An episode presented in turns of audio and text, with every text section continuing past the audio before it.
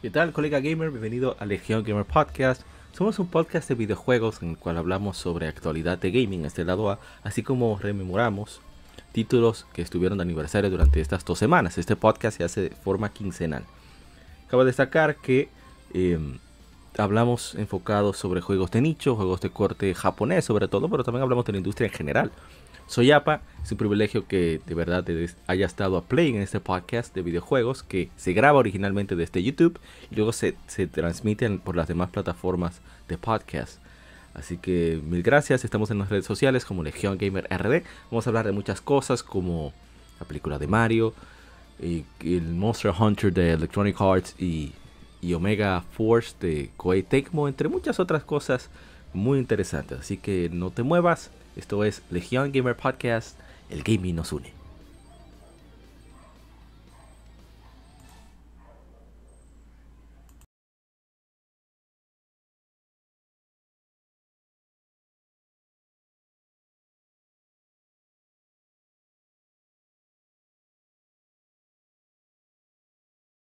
Somos Legión. Somos Gamer. Legión Gamer Podcast. El gaming nos une un podcast diferente para gamers únicos, noticias interesantes, historia del gaming y mucho más para mantenerte al tanto del actual como del pasado, porque todos jugamos. El gaming nos une.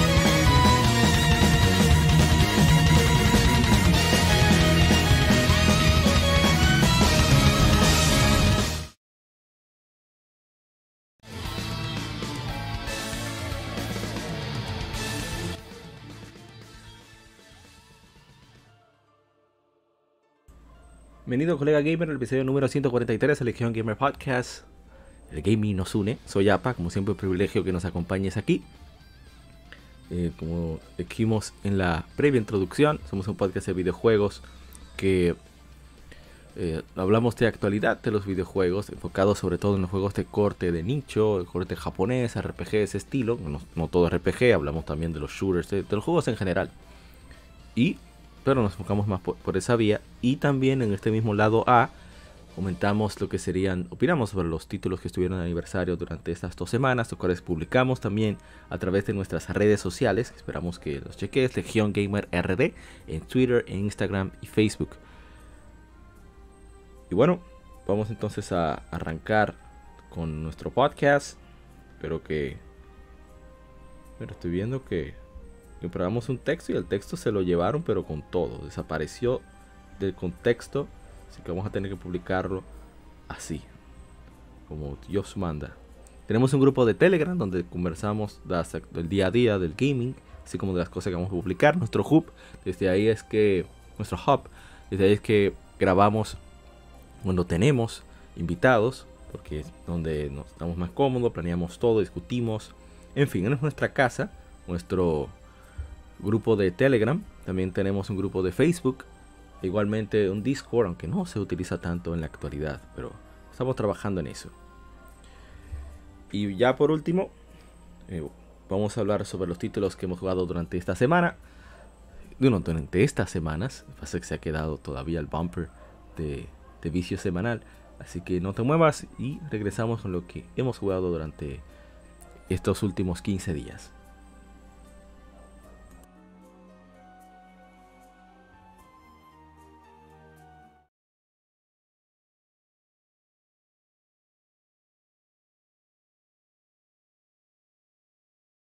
Vicio Semanal. Comentamos los títulos y demos que jugamos recientemente.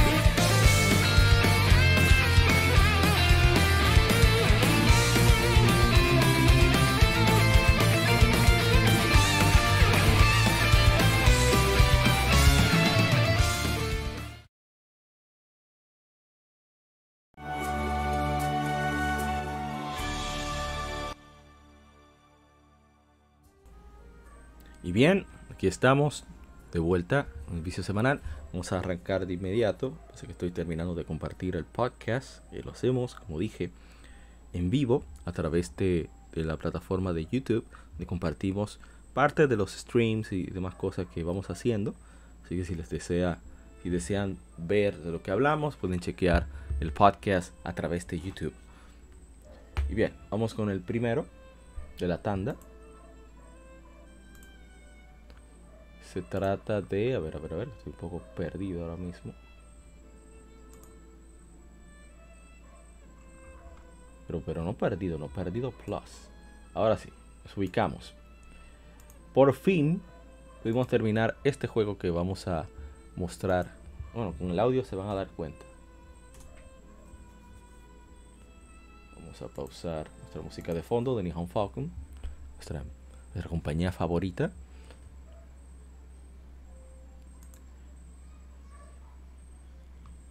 Vamos a también a mostrar lo que estamos presentando.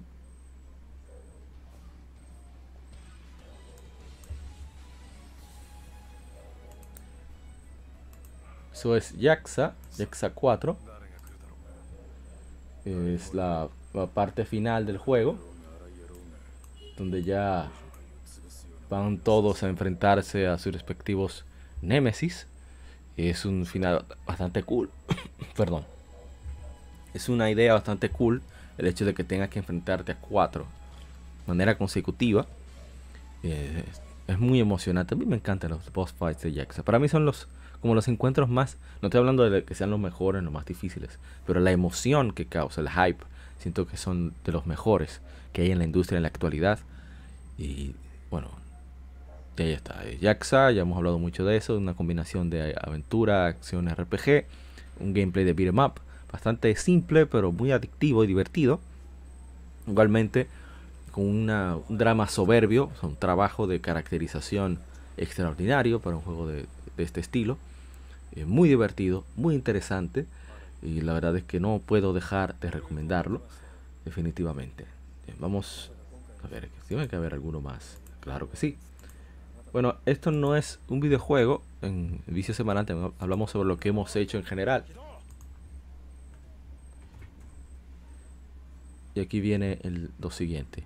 Hicimos varias lecturas durante esta semana. Lecturas que han sido medio pesaditas, ¿eh? debo admitir. Pero que ojalá saquen el tiempo para que lo disfruten.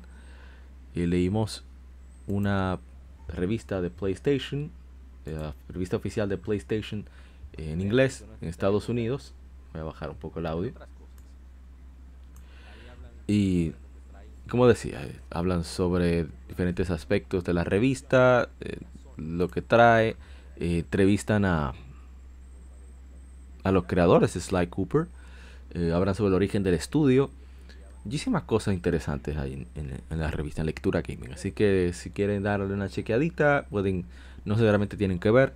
Yo trato de explicar lo mejor que pueda lo, lo que se ve en, en la imagen y, y vamos leyendo los artículos y demás cosas o sintetizando en caso de que no sean tan tan relevantes.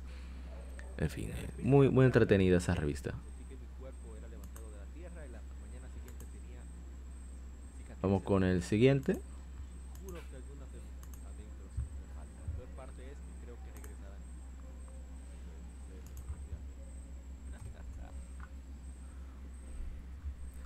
Ahora vamos con la siguiente lectura gaming. Son varias, son tres, fueron tres la semana pasada. Hay que negociar si va a haber lectura gaming esta próxima semana, porque la verdad es que estamos, está pesado, ¿eh? Pero quería cumplir con, con, la fecha pactada.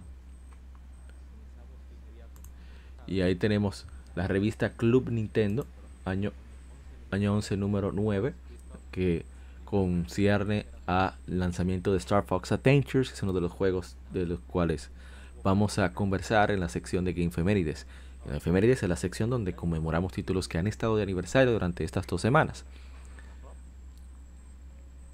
Y es excelente. O sea, la revista la verdad que nos lleva a la infancia. Bueno, para nosotros en Latinoamérica que tuvimos la fortuna de leer la revista Club Nintendo. Y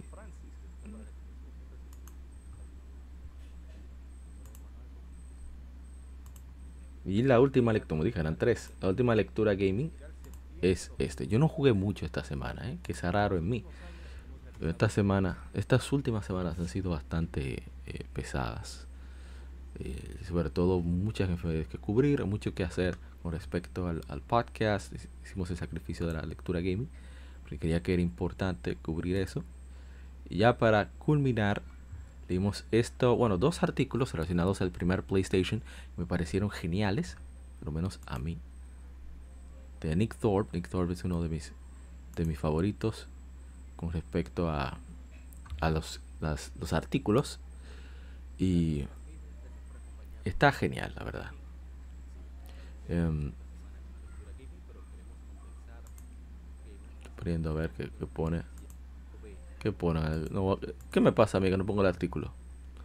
Bien, el artículo que de Nick Thorpe, como decía, ahí habla Mark Cherny, habla el creador de Oddworld Inhabitants, hablan muchísima gente eh, muy involucrada con respecto al desarrollo de juegos icónicos de PlayStation y hablan de diferentes detalles. Así que yo creo que, es muy interesante el artículo y por eso quería compartirlo antes de que culminara, culminara el mes de conmemoración del primer PlayStation y salió precisamente en septiembre. Vamos a hablar de eso en las efemérides.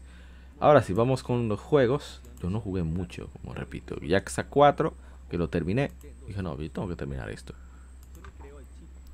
Luego nos fuimos a esto. Que aquí sí hay más carne, diría. Mucha más, en mi opinión. Pero un poco más.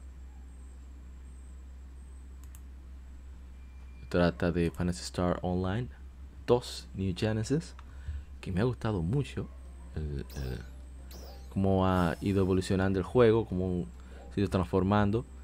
Em, ahí está mi, mi fracatán. Y la manera, el gameplay, yo me siento muy, muy en casa. Con respecto a, al gameplay, es una mejoría muy significativa de Fantasy Star eh, Portable 2 y de Fantasy Star Nova.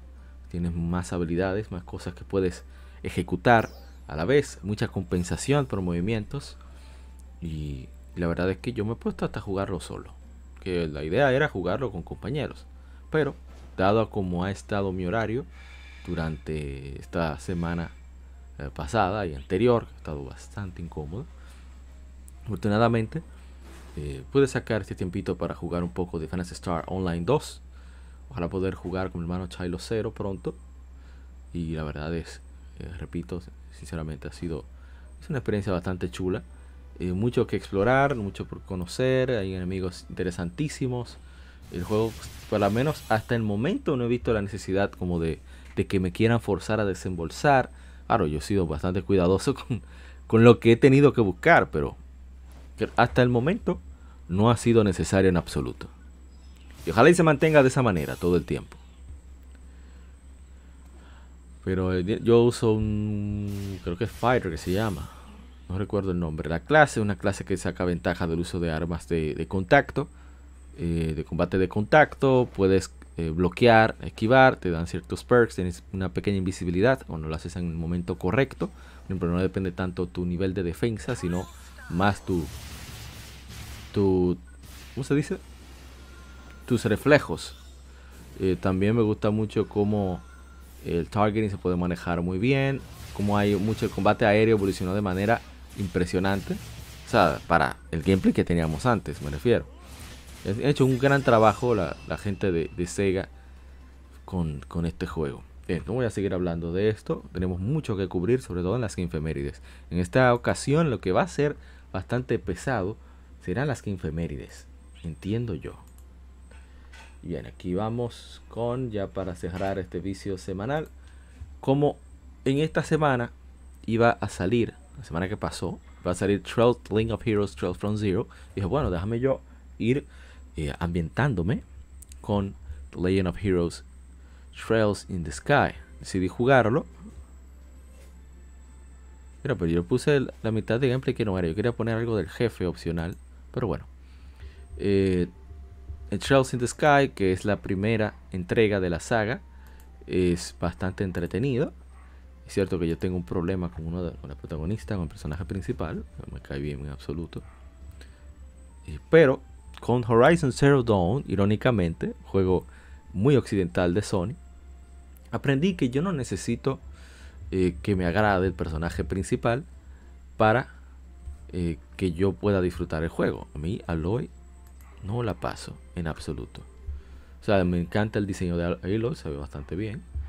Eh, las habilidades que tiene Halo, pero el personaje como si las cosas que dice, su causa, no. O sea, no es que no me agrada, sino que no me importa en absoluto lo que pase con el personaje. Entonces, eh, eh, eso me pasa, algo así me pasa con Stell.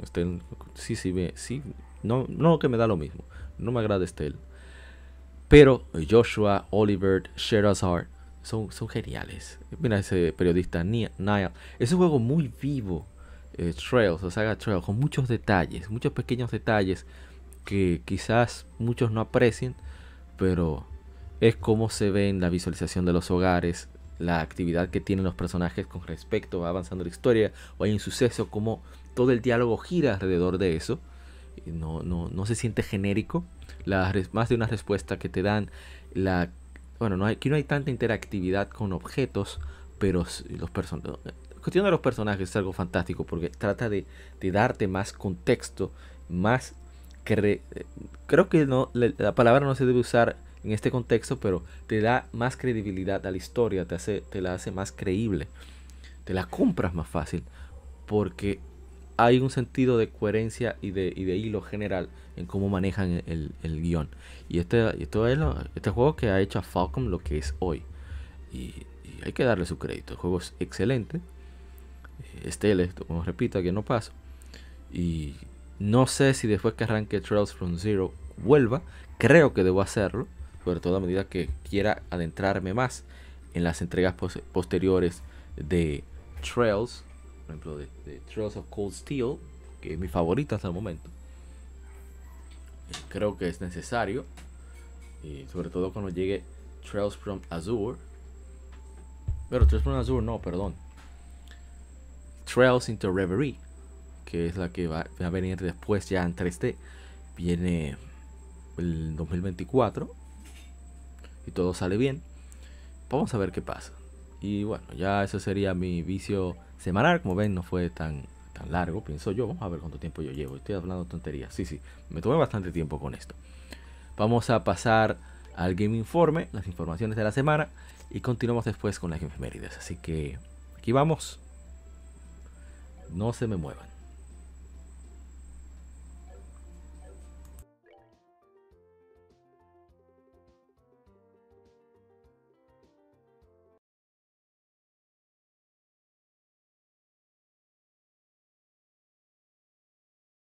Game Informe. Las noticias de la semana debatidas y comentadas.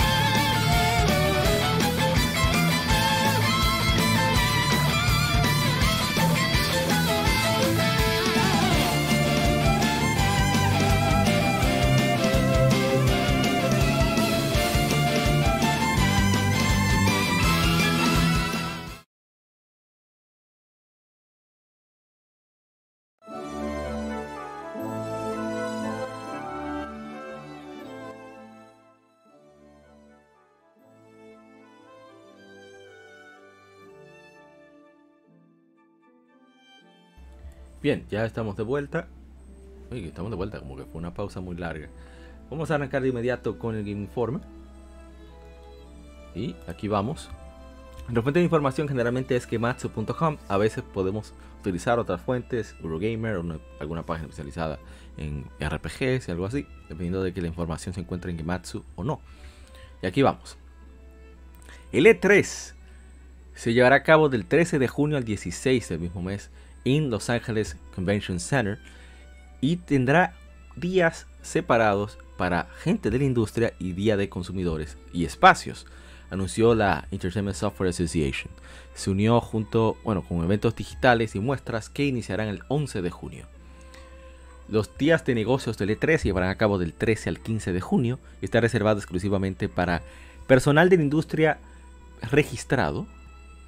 Los medios podrán eh, probar los juegos que, vienen, que muestren los desarrolladores y editoras de alrededor del mundo en espacios y salas dedicados solo para miembros de la industria. Eh, dos días eh, Gamer Days, días de, de, Gamer del E3, se llevarán a cabo del 15 al 16 de junio en una sala separada del área de la industria, invitando a, invitando a consumidores a probar los próximos juegos y más. El E3 también eh, albergará un teatro dedicado de contenido eh, abierto a quienes posean tickets, teniendo una mirada, una chequeada profunda a títulos muy anticipados.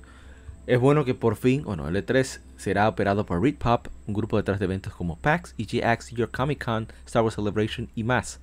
El E3 es una de, los, de las pocas oportunidades de la industria del gaming global para que se unan, unirse como una sola voz eh, fuerte y mostrarle al mundo lo que es lo que está creando, dice el VP, el vicepresidente de Red Pop eh, eh, de, gaming, Kyle Martin Kish, en una conferencia de prensa. Nuestra visión es reunir la industria y restablecer las semanas tradicionales del E3, trayendo de vuelta la chispa y restaurar el rol del E3 como una verdadera presentación mágica global, un evento de presentación mágica global para creadores de juegos y consumidores. Oye, lo único que están haciendo es copiar lo que hace el Tokyo Game Show desde hace décadas. Así que qué bueno que ya llegaron por fin a donde está, por lo menos en, cuanto a planeación, donde está el Tokyo Game Show. Qué bueno, era justo. ¿Qué pieza es esta? More of Bless. Bless de East 1 and 2. Para aquellos que estén curiosos de lo que suena de fondo. Bien, continuamos. Yo pensaba que no iba a volver a E3, ¿eh? Pero qué bueno. Ojalá y les vaya bien. Aquí tenemos Wild Hearts, editora Electronic Arts y Koei Tech, el estudio de Koei Tech Mega Force. Eh, van a tener un trailer, ese gran próximo gran juego de casa. Bueno, voy a, los detalles no están acá, los detalles están aquí. El juego de acción de cacería Wild Hearts se lanzará para PlayStation 5, Xbox Series y PC a través de Steam, Epic Game Store y Origin el 17 de febrero de 2023 por 70 dólares, anunciaron la, editora Electronic Arts y el estudio de Koei Tecmo Omega Force. editora eh, publicada bajo la marca EA Originals, desarrollada por Omega Force, el equipo detrás de la popular serie de Warriors, Wild Hearts, pone a los jugadores en una aventura épica sucedida, que sucede en, un Japón de fantasía feudal. Allí eh, lucharán contra bestias eh, infundidas de la naturaleza llamadas Kemono, Kemono es monstruo en, japonés, con la ayuda de Karakuri, mecanismos sofisticados creados de una antigua tecnología perdida. Pero si hay más detalles, Wild Heart se lleva a cabo en Azuma, una tierra inspirada en Japón feudal que ahora está devastada por los una vez pacíficos Kemono, alterando el ambiente al costo de, vida de ciudadanos, de la vida de ciudadanos. Los, los Kemono van desde eh, pequeñas ardillas eh, infestadas por plantas a eh, jabalíes gigantescos. Después de una lucha con el lobo del invierno, Deathstalker, los jugadores se vuelven... estoy tratando de ver cómo lo traduzco de manera coherente. Bueno, que llevan a cabo una tecnología que sostiene que mantiene su vida y son eh, se comprometen a restaurar el balance por la región. En Wild Hearts, jugadores viajarán. Mira, hablando de, The Trails in the Sky, suena la pieza de combate: The Trails in the Sky, Determination, Sophisticated Fight. Es muy chula esa pieza, en verdad.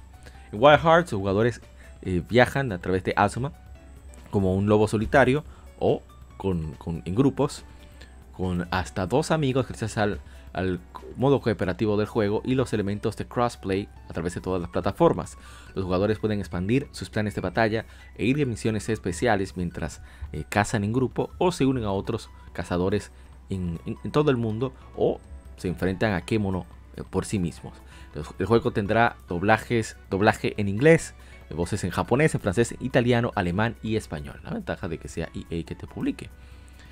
A ver, tengo una fantasía que, se ve bastante silvestre, que es hermoso, dice el presidente ejecutivo de Koei Tecmo, Yosuke Hayashi, en la, conferencia de prensa. Con Wild Hearts no solo quisimos mostrar la evolución y fusión y verdadera amenaza causada por Kemono, pero también, también queríamos crear un juego donde eh, crear, eh, crafting, crafting, bueno, sería armar, era, fuera la experiencia central del juego, definiendo lo que era posible en un juego de cacería de bestias. Hemos puesto mucho cuidado en diseñar nuestros Karakuri para eh, que funcionen en el combate. Dentro del combate estamos emocionados para que los jugadores usen estos poderosos mecanismos para luchar bestias gigantes, para enfrentar bestias gigantes que viajan por el mundo. Entonces de EA es una marca para que se debe explorar, eh, es un, lugar, un hogar para, para, compañeros de estudios como Megaforce, buscando nuevas formas de jugar, de visiones creativas eh, atrevidas y para que los jugadores que aman descubrir historias sin contar o mundos que no se han visto.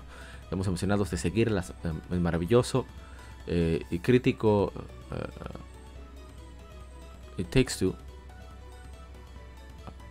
de Hazelight Studios. No entiendo qué tiene que ver. Eh, ah, bueno, que ellos publicaron It Takes Two. A las mecánicas ingeniosas y las bestias gigantes y batallas épicas de Wild Hearts. La primera verdadera experiencia AAA para una nueva generación. Bueno, no está mal, ¿eh? No es, no es mentira. Es cierto. Porque este juego viene solamente para novena generación de consolas. Así que está bien. Vamos a ver cómo se ve. Pero, ¿verdad que está bonito el juego? No está absolutamente nada mal. Ese logo se ve hermoso. Me gusta. Que no entiendo por qué de tres personas. Quiere decir entonces que están usando el engine de Nioh. ¿Será? Lo que parece. Vamos a ver el gameplay más adelante, que eso es lo que vamos a ver. Sigue, para quiero ver todas las imágenes. Ese lobo parece de Soul Sacrifice que hace. En el elefante. Verdad que están terribles las bestias, ¿eh? No tienen el sentido de cierta naturalidad que tenían los de están muy bonitos los escenarios. ¿Gustan? Bueno, vamos a ver un poco del trailer. Eh, no voy a leer absolutamente nada de eso. Prepara tu ambiente. Oh, pero también. Ok. Terreno puedes preparar también. Puedes ir solo. no entiendo por qué de 3. Eso me parece tan extraño. 90. Ah, edición de lujo. 70 dólares. Vamos a ver. No he visto nada, ¿eh? Pues presenta el puerco. A bajar un poco. Wild Hearts. Me gusta mucho la, el folclore que se nota. Está muy chulo.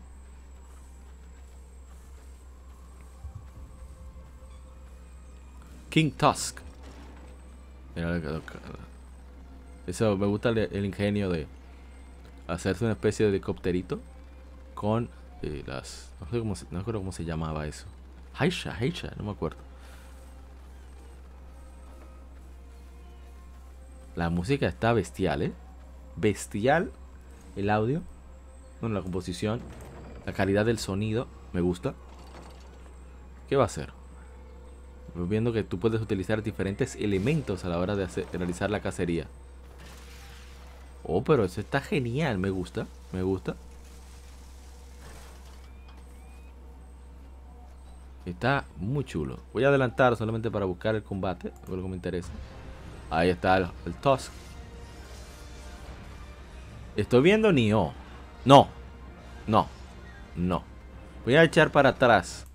Para ver bien cómo es el movimiento. Porque yo estoy viendo como Tokiden en Nioh. Ahí está. Vamos a ver cómo ataca. Ok, se salta. Ese no es de Tokiden ni Nioh. Esto es nuevo. La manera de rodar me parece muy, La velocidad de movimiento, cómo se responde. Lo veo muy acorde a. A Tokiden. Está muy chulo. Estoy convencido, ¿eh? Se ve muy divertido. Voy a seguir con el audio tenía de fondo. Muy divertido se ve. Ojalá que sea un éxito. Si de aquí a allá tengo PlayStation 5, hago pre-order probablemente. Estoy convencido. Ese poco de gameplay. Sí, yo me, yo me vendo fácil, ¿eh? yo no salgo caro. aparte de que depende del estudio. Ojalá y lancen un demo. Bien, tenemos Blaze Blue, creador de la serie Blaze Blue. Eh, ah, bueno, vamos a ver el mensaje, parte del mensaje completo. Ese es creador de Blaze Blue, Toshimichi Mori. Dice, tengo algo que reportar para todos los usuarios. Yo, eh, Toshimichi Mori, he dejado Arc System Works, compañía en la que he trabajado por muchos años. Me a Arc System Works para trabajar en Guilty Gear X como empleado de Pickback y eh, adoré muchas de las experiencias que he tenido durante mis 20 años allí. Y mientras estuve trabajando para varios títulos de pelea, desarrollando mi propio título Blaze Blue, conectando con muchos de nuestros usuarios. No tengo nada pero gratitud hacia el staff de Arc System Works y otros que han trabajado conmigo, así como los usuarios que nos han apoyado. Gracias desde el fondo de mi corazón. Partiré de Arc System Works. Esto puede ser Esto puede causar algunos sentimientos de ansiedad, especialmente entre fans de la serie Blaze Blue. Por esto me, disculpo sinceramente. Por el momento estoy pensando crear y entregar eh, juegos para los usuarios de alguna manera. Estoy, voy a enfocar mis fuerzas en ese, en ese afán. Eh, su apoyo sería muy apreciado. Toshimichi Mori. Ah, está muy bien. Está buscando, el hombre está buscando su camino y eso hay que respetarlo. Creo que cuando sientes que no, que estás estancado, que ya has gastado un ciclo, está bien, yo veo válido el simplemente tú moverte de ahí. Bien, seguimos. Una, eh, algo que todos estábamos esperando, pero que Google negó hasta, hasta bueno, hasta hoy, hasta el final del mes pasado. Eh, Google cerrará Stadia el 18 de enero de 2023, anunció la compañía. Todas las compras de hardware hechas a través de Google Store y todos los juegos, así como contenido de, como dicen, extra, pero sería contenido descargable, de compras, no, no descargable en este caso, todo contenido extra que se hicieron a través de Stadia serán repuestas para mitad de enero 2023. Porque el acercamiento de Stadia a juegos de, al streaming de juegos para consumidores eh, se basó en una fuerte fundación de tecnología. No ha ganado la atracción con usuarios que esperamos, por lo que hicimos, tomamos la difícil decisión de comenzar a pagar nuestro servicio o a quitar nuestro servicio de streaming Stadia. Ese fue el vicepresidente y manager general de Stadia, Phil Harrison. Eh, Harrison continuó. Eh, la plataforma de tecnología que, que, alimenta Stadia ha sido probada a escala y trasciende el gaming. Vemos claras oportunidades para aplicar esta tecnología a través de parte de Google como YouTube, Google Play y nuestra realidad aumentada, soporte de realidad aumentada, así como ponerlo disponible, hacerla, poner disponibilidad a nuestros eh, compañeros de la industria, lo cual se alinea, aunque donde vemos el futuro del, donde está dirigido el futuro del gaming. Nos mantendremos profundamente comprometidos al gaming y continuaremos invirtiendo en nuevas herramientas, tecnologías y plataformas que alimentan el éxito de desarrolladores, compañeros de la industria, aliados de la industria. Pero eh, fue el nombre. ¿Qué es lo que me pasa? Eso es el hambre, me tiene así el sueño, en verdad, mentira. Y consumidores de la nube y creadores. Eso está muy bien, ¿eh? me parece excelente.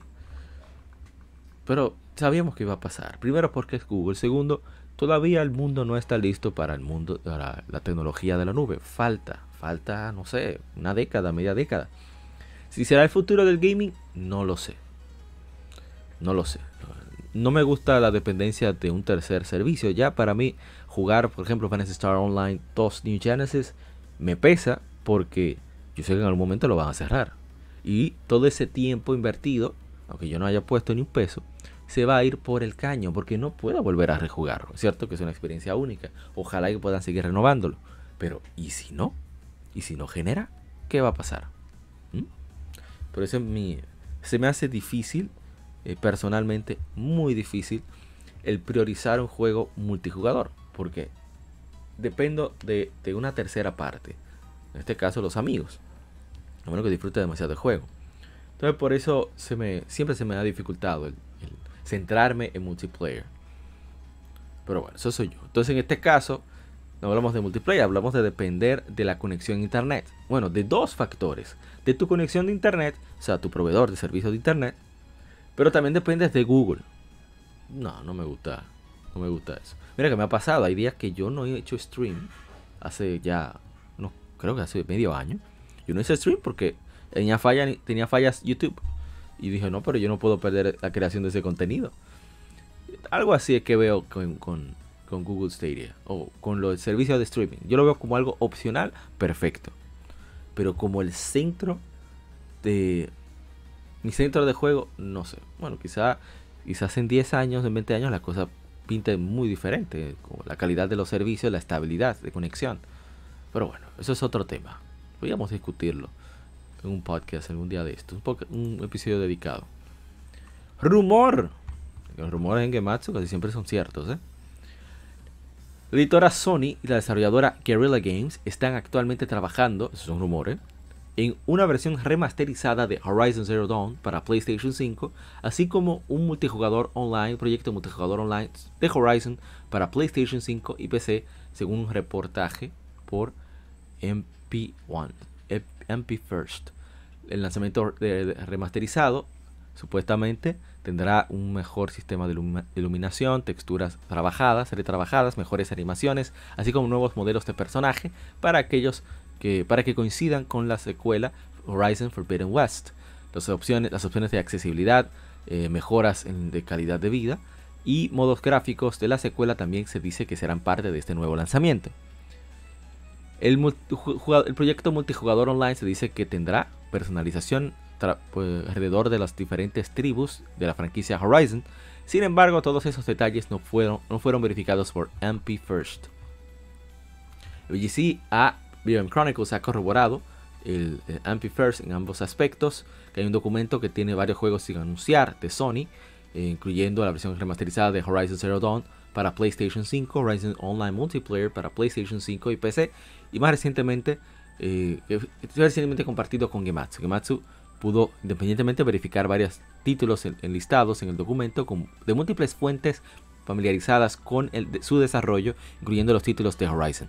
Horizon Zero Dawn se lanzó inicialmente para PlayStation 4 el 28 de febrero de 2017, seguido de un nacimiento para PC a través de Steam y Epic Games Store el 7 de agosto de 2020. Así que parece que todo es cierto, ¿eh? muy cierto todo.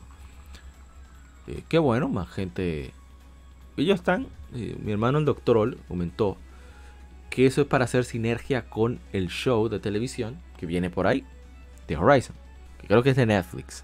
Y queda perfecto para Netflix, ¿eh? Por la, es bastante, eh, prácticamente misógina la, la, historia de Horizon. Por suerte el lore de la serie es tan duro de la saga que, que cubre todo. El gameplay y el lore, así como los visuales, es tan extraordinario. El diseño de bestias también. Son tantas cosas extraordinarias, buenas que tiene. Voy a decir extraordinarias, porque siempre hay gente que no le gusta. Tantas cosas bien hechas que tiene Horizon, que el guion y, cómo están trabajados los personajes fuera de lo visual no son muy relevantes en mi opinión. Pero bien, seguimos. Ojalá y, todo eso salga pronto. El CD Projekt Red ha anunciado cinco nuevos proyectos, nuevo juego de The Witcher llamado Series por The Molasses Flood, nueva trilogía de The Witcher por CD Projekt Red. Nuevo título de The Witcher eh, con nombre clave Canis Majoris por un licenciatario. Nuevo juego de Cyberpunk 2077 eh, con nombre clave Orion, Orion por CD, el nuevo estudio de Boston de CD Projekt Red. Y me gusta, la costa este de Estados Unidos está llenando de estudios, eso está muy bien. Y una nueva propiedad intelectual con nombre clave Hater por CD Projekt Red. Eh, sobre The Witcher, y van a tener más planes. Primeros lanzamientos serán de la franquicia de Witcher. Solo apenas hemos iniciado la preproducción de dos de ellos, dijo el presidente de CD Projekt Red eh, y CEO eh, Adam Kichinsky. Sirius, Molasses Flat, el juego llamado Sirius, es el universo de The Witcher con apoyo de desarrolladores de CD Projekt Red. Ya diferente de nuestras producciones pasadas, en el sentido de que su está, está eh, pensada para una audiencia mayor. Junto con los gamers de experiencia single player podrán jugar con otros como eh, ya que Sirio contendrá multijugador. Nueva trilogía de The Witcher, CD Projekt Red, otro proyecto, nombre clave Polaris, es el juego que opera, abrirá la nueva saga de The Witcher, expandirá la manera de contar historias de mundo abierto de The Witcher 3 Wild Hunt Ahora habrá tres juegos en la saga y apuntamos a entregarlos en un periodo de seis años, iniciando del lanzamiento de Polaris. Es una, declaración atrevida y estamos hablando de tres producciones a gran escala. Pero realmente eh, hablamos en serio y tenemos un plan de cómo lograrlo. Tanto la segunda como tercera entrega eh, tendrán en aspectos tecnológicos beneficios de el trabajo, la fundación durante el desarrollo de Polaris. De esa manera apuntamos suavizar el proceso de desarrollo, al mismo tiempo manteniendo, manteniéndonos ambiciosamente creativos. es algo tan extraño, ambiciosamente creativos. Canis Majoris, por licenciatario, será otra producción completa, total de The Witcher. Será creado por un estudio externo, que ya habló Michal, Mikal, eh, eh, dirigido por desarrolladores experimentados que han trabajado en, juegos de The Witcher anteriores. Con esta tecnología planeamos utilizar el Unreal Engine 5 y el set de herramientas que, cree, que hayamos creado con Polaris. Como has visto, muchas cosas estaban sucediendo en el mundo de Witcher, así que vamos al futuro distópico, Cyberpunk 2077. Dice Phantom Liberty, expansión de Cyberpunk 2077, eh, Orion, este proyecto, nombre clave es Orion, siguiente juego de Cyberpunk que va a liberar por completo el potencial este, que este universo ofrece. Nuestros planes ambiciosos requerirán mucho trabajo, dedicación y más crecimiento del equipo. Entonces ahí anuncian que están creando un nuevo estudio basado en América, en Norteamérica, eh, después de The Molasses Flood, que será enfocado completamente en Sirius. Estamos preparando un equipo en Boston que juntos con nuestra, nuestro equipo basado en Vancouver establecerán CD Projekt Red Norteamérica. Este estudio estará a cargo de, liderar el desarrollo de Orion. Esto, este movimiento nos permitirá pues eh, seguir eh, consiguiendo el, gran talento que hay en Norteamérica. Entonces nueva IP, Hater. Estoy emocionado de anunciar que CD Projekt Red ha iniciado la exploración creativa en una tercera distintiva IP o, proyecto, ¿cómo se llama? Propiedad intelectual, nombre clave Hater o Hara, no sé, eh, dijo el vicepresidente senior de, negocios desarrollo de negocios Michal Novakovsky. Hemos iniciado, comenzado a pensar acerca eh, sobre esto hace unos años. Los trabajos iniciales de concepto inicial iniciaron en 2021 y por primera vez en la historia la IP está siendo eh, completamente incubada dentro de CD Projekt Red. Es importante entender que no estamos haciendo todavía un juego, estamos trabajando en los fundamentos de este nuevo proyecto. Y en cuanto al multijugador, esto será en los nuevos juegos, tenemos que compartir con ustedes. Creemos que nuestros juegos y mundos creados dentro de los mismos es contar grandes historias que impacten a muchos. También creemos que permitir a los jugadores interactuar unos con otros creará nuevas experiencias para ellos. Al hacer esto no queremos hacer la experiencia single player más pequeña de ninguna manera en esa dirección. Lo que es importante, Unreal Engine 5, nuestro motor, ofrece una, un framework o sea, una plataforma de trabajo tecnológica que nos permite desarrollar multijugador para la mayoría de nuestros títulos futuros. Y bueno, vamos a ver qué dice Machinsky, que está conociendo una marca personal, que quiere, Machinsky quiere, quiere ser eh, el, como el, chairman jefe del, departamento de supervisorio, dejando su, su, cuadro, su trabajo de CEO. Eh, de finales de 2022 que va a el buró va a dejarle el trabajo de, liderar a ellos. Que ha estado en CD Projekt por casi 30 años y la ha visto de ser eh, eh, conducidos por la pasión a un desarrollador internacional internacionalmente reconocido de RPGs, de contar historias amados por millones de, eh, a nivel global. Bueno, Kichinsky y yo fundamos la compañía no pensamos que ninguno de nosotros podríamos imaginarnos este increíble viaje, ni siquiera nuestros más locos sueños a ver, aquí ya tienen 1200 personas con oficinas en todo el mundo, que nunca ha sido de lugar físico o escala, es la gran cantidad de talento que tenemos y el trabajo duro y educación de todos quienes, han elegido trabajar aquí. bueno, he hablado de eso. Será todos que han sido parte de lo que creo que es uno de, los, de las compañías de videojuegos más vibrantes del mundo. Digo esto a cada miembro de, Red, eh, cada compañero aliado de negocios, más importante a cada gamer. Del fondo de, mi corazón, gracias. Marcin, Marcin Iwinski. Así que excelente, está muy bien eso. 1200 personas tienen CD Project Red. Que si quieren que Falcon ponga más enfoque en gráficos, pero bueno, ¿qué hacemos? The Pokémon Company y la desarrolladora Game Freak han revelado un nuevo trailer de 15 minutos para Pokémon Scarlet y Pokémon Violet y más detalles de imágenes introduciendo la, aplicación de perfil de jugador, TM Machine, Picnics, nuevo Pokémon, nuevo Fairgriff. El Fairgriff que se llama, déjame ver. Fairygraph. Fairygraph. Eh, perfil perfecto, donde puedes ver que ha logrado tu aventura, cuántas medallas han conseguido, cuánto has estado, cuánto, cuánto llevas en cuanto a completar el Pokédex, cantidad de, de recetas de sándwich que has descubierto. También nos Pokémon con el que estés viajando, una, puedes, puedes poner una foto de perfil con la combinación correcta de trajes, eh, estilo de cabello, poses, filtros, etcétera, etcétera. ¿Qué más? Es TM Machine, una, máquina práctica que puede hacer TMs. Es el TM, Technical Machine, es una máquina que permite a los Pokémon aprender nuevos movimientos. Y los TMs pueden usarse, pueden hacerse usando puntos de liga, League Points, y materiales eh, que dejan caer Pokémon salvajes en batalla. Eso es nuevo. ¿eh?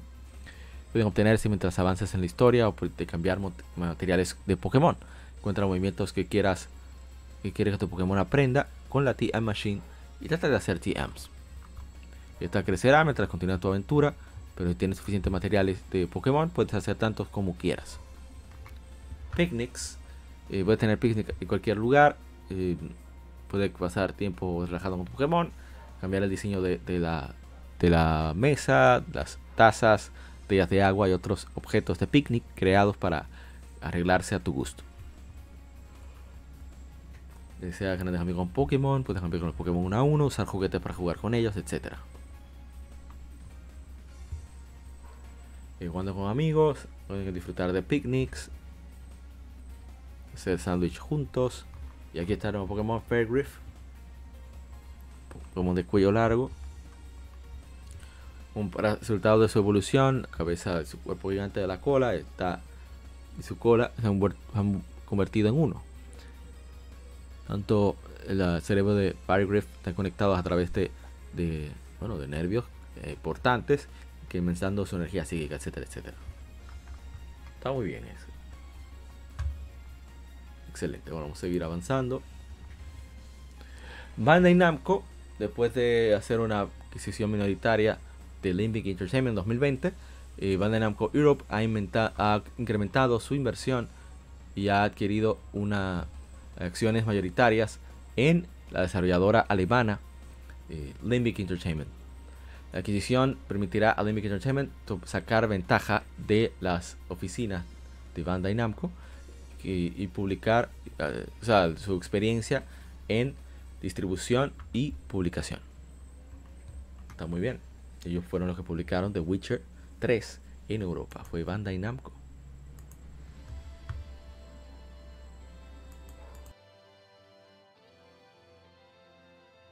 Bien, la antepenúltima información.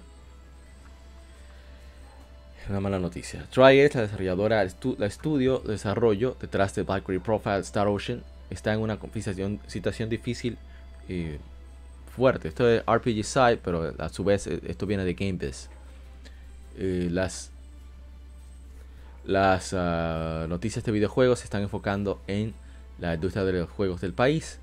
Y que el reporte financiero de TriAce de su año fiscal que culminó en 2022. El artículo revela que las ventas de Trials durante todo el año cayeron un 42.9% de más de 2 billones a 1.25 billones de yenes, unos 8.675 millones de dólares. Pero aunque la compañía tuvo una, una ganancia de operativa de 241 millones de yen, 1.67 millones de dólares, en junio de 2021, del año fiscal 2021, se fue una gran pérdida de 65, 625 millones de yenes. Igualmente, su ganancia final eh, fue de 171 millones de yenes a un déficit de 684 millones de yenes. El artículo incluso fue más allá en declarar que TriAce está en un estado de insolvencia. Terrible.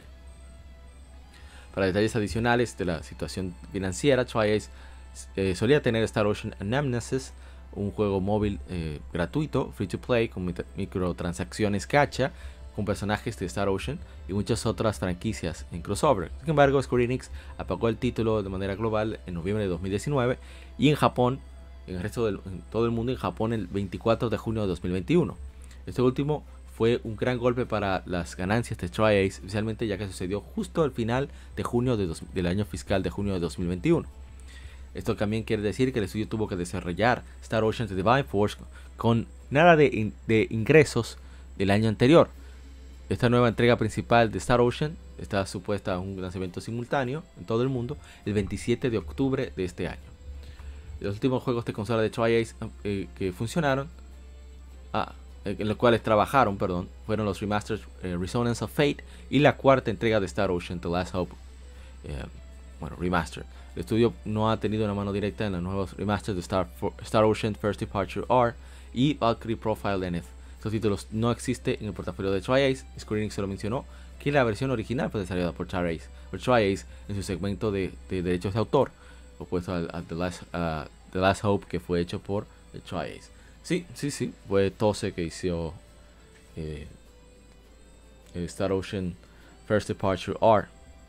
El Valkyrie, Valkyrie Profile. Es una lástima la situación de este estudio, muy talentoso. Buenas noches, Nintendo Max. Ah, saludos, Valentín. Disculpa que haya tardado tanto para, para poder leer los comentarios. He estado muy concentrado aquí en, las noticias. Saludos, Valentín. Bendiciones para ti. Así que obedece a tu padre, ¿eh? obedece, obedécelo. Y a tu madre también. Bendiciones para toda la familia. Continuamos con la lectura. Culpa de nuevo Nintemax la tardanza. Um, Tri-Ace es uno de mis estudios favoritos. Han tenido sus tropiezos, pero son un estudio muy consistente que desde Star Ocean 5, Integrity and Faithlessness, no le ha ido bien. No le ha ido bien. Eh, se notaba el corte de presupuesto. El presupuesto de juego no sé cómo es que se maneja. Entiendo que, me imagino que lo que lo, que lo cubre eh, o lo indica, como es su propiedad, Square Enix.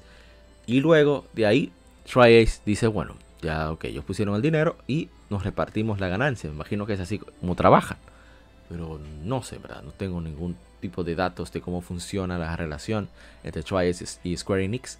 Ojalá, ojalá que todo salga eh, como debe, que todo salga bien. Eh, esto me inclina a, por lo menos hacer el esfuerzo. Esto es algo personal, ¿eh? nada que ver.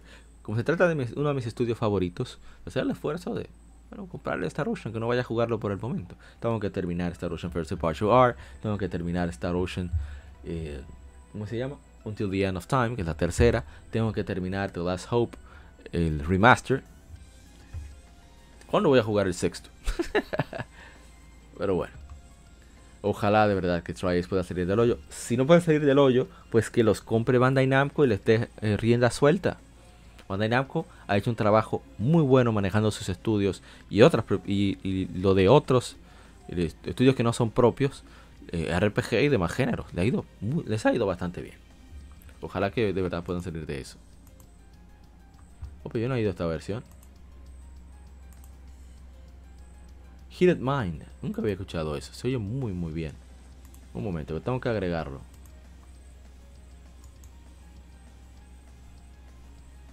A ver, a ver, a ver. No, yo no puedo dejar pasar eso.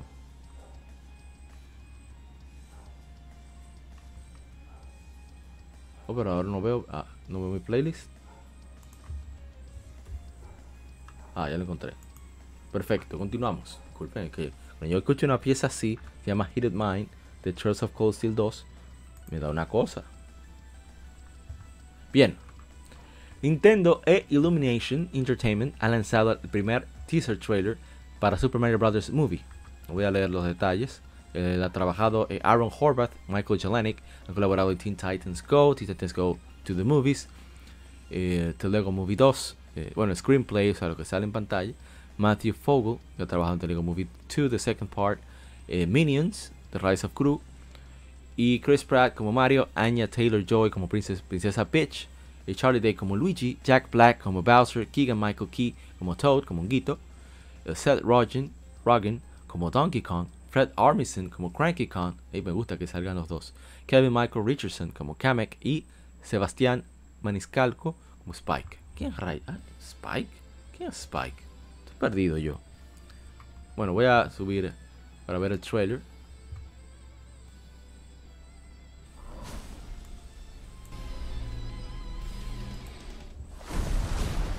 Voy a ponerlo completo. Obviamente voy a poner cuando habla Bowser. A mí me encantó, ¿eh?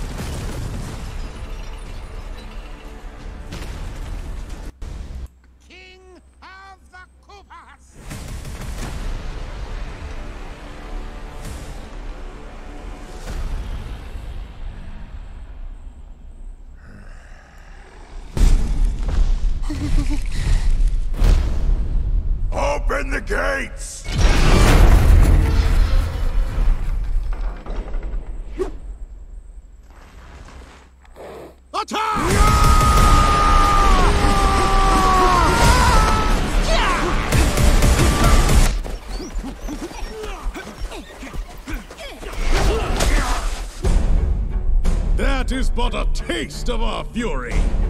Do you yield? I do not.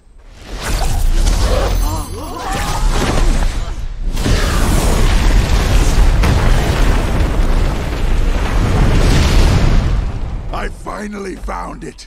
Now who's gonna stop me?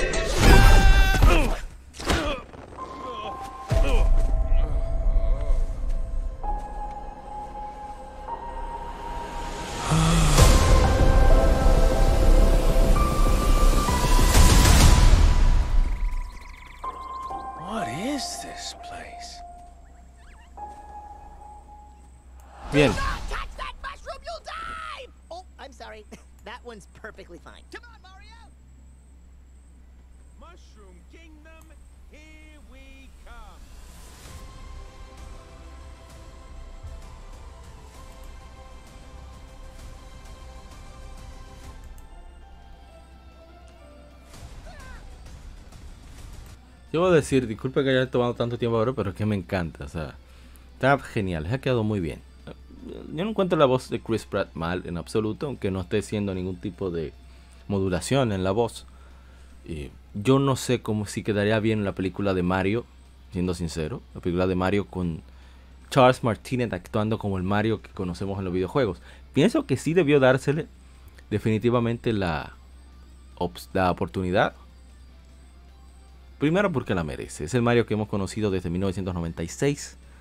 Y, y creo que es justo que él tiene la capacidad, el talento para poder reimaginar a Mario. Un Mario que dialoga. Yo no me imagino hablando a Mario mucho tiempo. Hello, how are you? I wanted to talk to you. Are you okay? Okay? No, no, como que no sé. Eh, Creo que la, la voz natural de Chris Pratt le queda bien. Esa es mi opinión, ¿eh? No es un hecho. Jack Black como Bowser está perfecto. No pudo haber una mejor combinación en Hollywood para eso. La voz de Keegan Michael Key, que aquello que vimos Animal Planet en los 2000 y tantos, él era el presentador de Animal Planet. Muy buen trabajo como Toad. O sea, pone el tono donde hay que ponerlo. Eh, Luigi está, está muy bien, Luigi, la verdad. Quisiera escuchar las voces de Donkey Kong y de, de Cranky Kong. Pero la película, con el talento que está detrás, no me refiero a los actores, sino al, al equipo de producción que está detrás, eh, no creo que, haya forma de que quede mal. O sea, está muy difícil. Estamos hablando de un estudio, un excelente estudio, que hizo películas como La vida secreta de las mascotas, que, ok, no es una película de Oscar, pero es una película genuinamente divertida, las parte 2 por igual. Así que igual Despicable Me, eh, mi villano favorito y, y qué decir de los benditos Minions, que a todo el mundo les encantan los benditos Minions. Así que éxitos, yo creo que esa película va a ser genial. Espero verla de estreno. Me, me alegra que, que los videojuegos han llegado a un punto tan grande. Es un símbolo de lo que han crecido los videojuegos. Somos, es un hobby tan importante, sobre todo por las divisas, ¿verdad? Por lo que genera. Tan importante que hasta los derivados están subiendo de calidad. Las películas de videojuegos que antiguamente aborrecíamos con todo el alma, miren cómo ahora las productoras se están tomando el, el ¿cómo diría? La responsabilidad de hacer algo decente con los videojuegos. Estoy hablando que va a ganarse un Oscar, estoy hablando de que va a ser la mejor película del mundo. Pero las películas de Sonic han sido buenas, ha sido genuinamente un- una obra de entretenimiento para tú pasar un rato agradable. Y creo que eso hace falta, no todo tiene que ser para tratar de llevar un mensaje, no. Es para tú olvidarte de los problemas un momento, esas dos horas de la película. Que te lleve un poquito a la infancia de cuando tú tenías menos problemas. O crearle nuevos recuerdos agradables a, la a los nuevos niños, a los niños actuales. Yo creo que esa debe ser eh, la función del entretenimiento y no tratar de dar clases de ningún tipo. Claro, si llevar, si hay algún aprendizaje, no sé, de ciencia, de datos duros, eh, un, mensaje universal, verdaderamente universal, para todos los seres humanos, que no se imponga, que sea algo eh, flexible. Pero estoy yendo por las ramas, que esto es de videojuegos, estoy hablando tantos disparates. Pero yo creo que va a ser muy buena la película de Mario. Y el rediseño de Mario yo lo veo lógico. No veo ningún problema.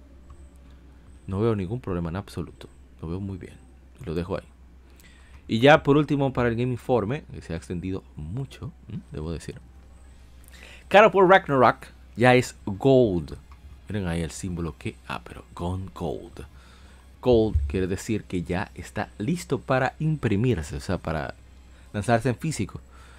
Dice la editora Sonic Rugby Entertainment y la desarrolladora eh, Sony Santa Monica Studio. Eso quiere decir que el desarrollo está completo y que el juego está listo para producción en masa. Eso decimos que está listo para imprimirse. En Japón se dice Master Up. Master Up. Y ellos dicen, Kratos y Atreus embarcan en un, viaje mítico para respuestas y aliados antes de que llegue el Ragnarok. Desde Santa Monica Studio llega la secuela del críticamente aclamado eh, God of War de 2018. Kratos y Atreus deben viajar a cada uno de los nueve reinos en búsqueda de respuestas mientras se preparan para la batalla profetizada que culminaría, que sería el fin del mundo. Juntos, Kratos y Atreus se aventuran en lo profundo de los nueve reinos en búsqueda de respuestas, mientras las fuerzas asgardianas se preparan para la guerra. Junto con el camino que explorarán eh, hermosos escenarios, obtendrán, conseguirán aliados de los diferentes reinos y se enfrentarán a enemigos eh, temibles en la forma de los dioses nórdicos y monstruos. Mientras la amenaza de Ragnarok crece cada vez más, Kratos y Atreus se encuentran a sí mismos eligiendo entre, entre la seguridad de su familia y la seguridad de los reinos. Uh, que yo quiero por el destino. Ahora for Ragnarok saldrá para PlayStation 5 y PlayStation 4 el 9 de noviembre. Eh, me parece excelente juego, muy esperado.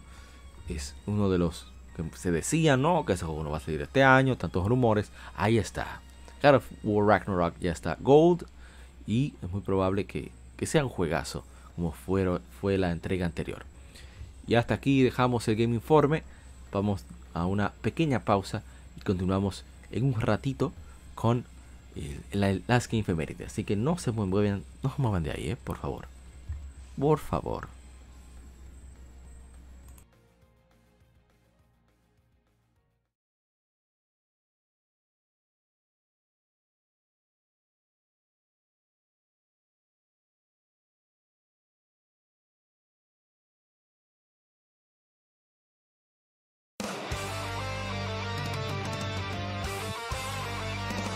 Para revivir los grandes momentos y títulos del videojuego clásico, no dejes de escuchar cada mes Modo 7 Podcast. Ven y recuerda con nosotros entre análisis retro, datos y anécdotas la época dorada del videojuego. Sin micropagos ni pases de temporada, solo puro amor por el pixel y el polígono. Modo 7 Podcast, la retroaventura comienza ya.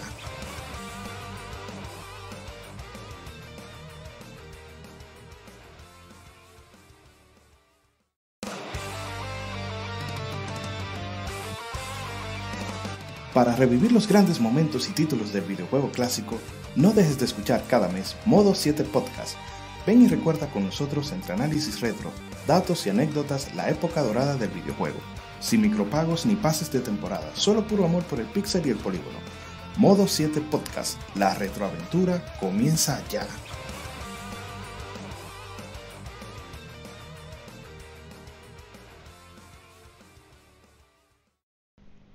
Los cómics no son solo superhéroes y el manga no es solo muñequitos de pelea. Existe un lado más profundo de estas industrias, y no hablo solo de Japón y Estados Unidos, sino de todo el mundo. Para explorarlo, Cultura Cómic te trae el mejor podcast de historietas de República Dominicana. Ya sea cómics, manga, band de cine, paquitos o como les llames, todo es parte del noveno arte. Así se llama el podcast, por cierto. Acompaña a grandes entusiastas de esta fascinante forma de contar historias. Cultura Comic presenta Noveno Arte. Búscanos en el canal de YouTube de Cultura Comic y cada domingo te traeremos un nuevo capítulo de Noveno Arte.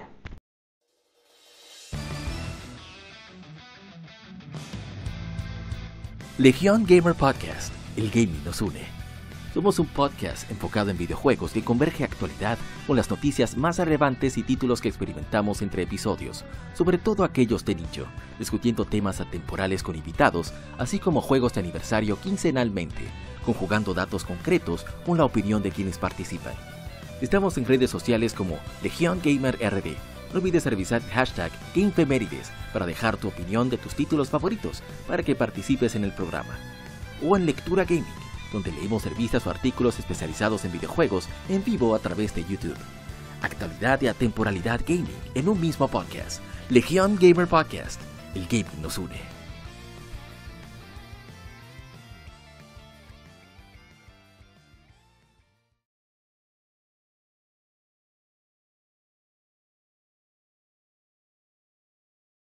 Game Mérides Juegos y consolas de aniversario son comentados entre hechos y anécdotas.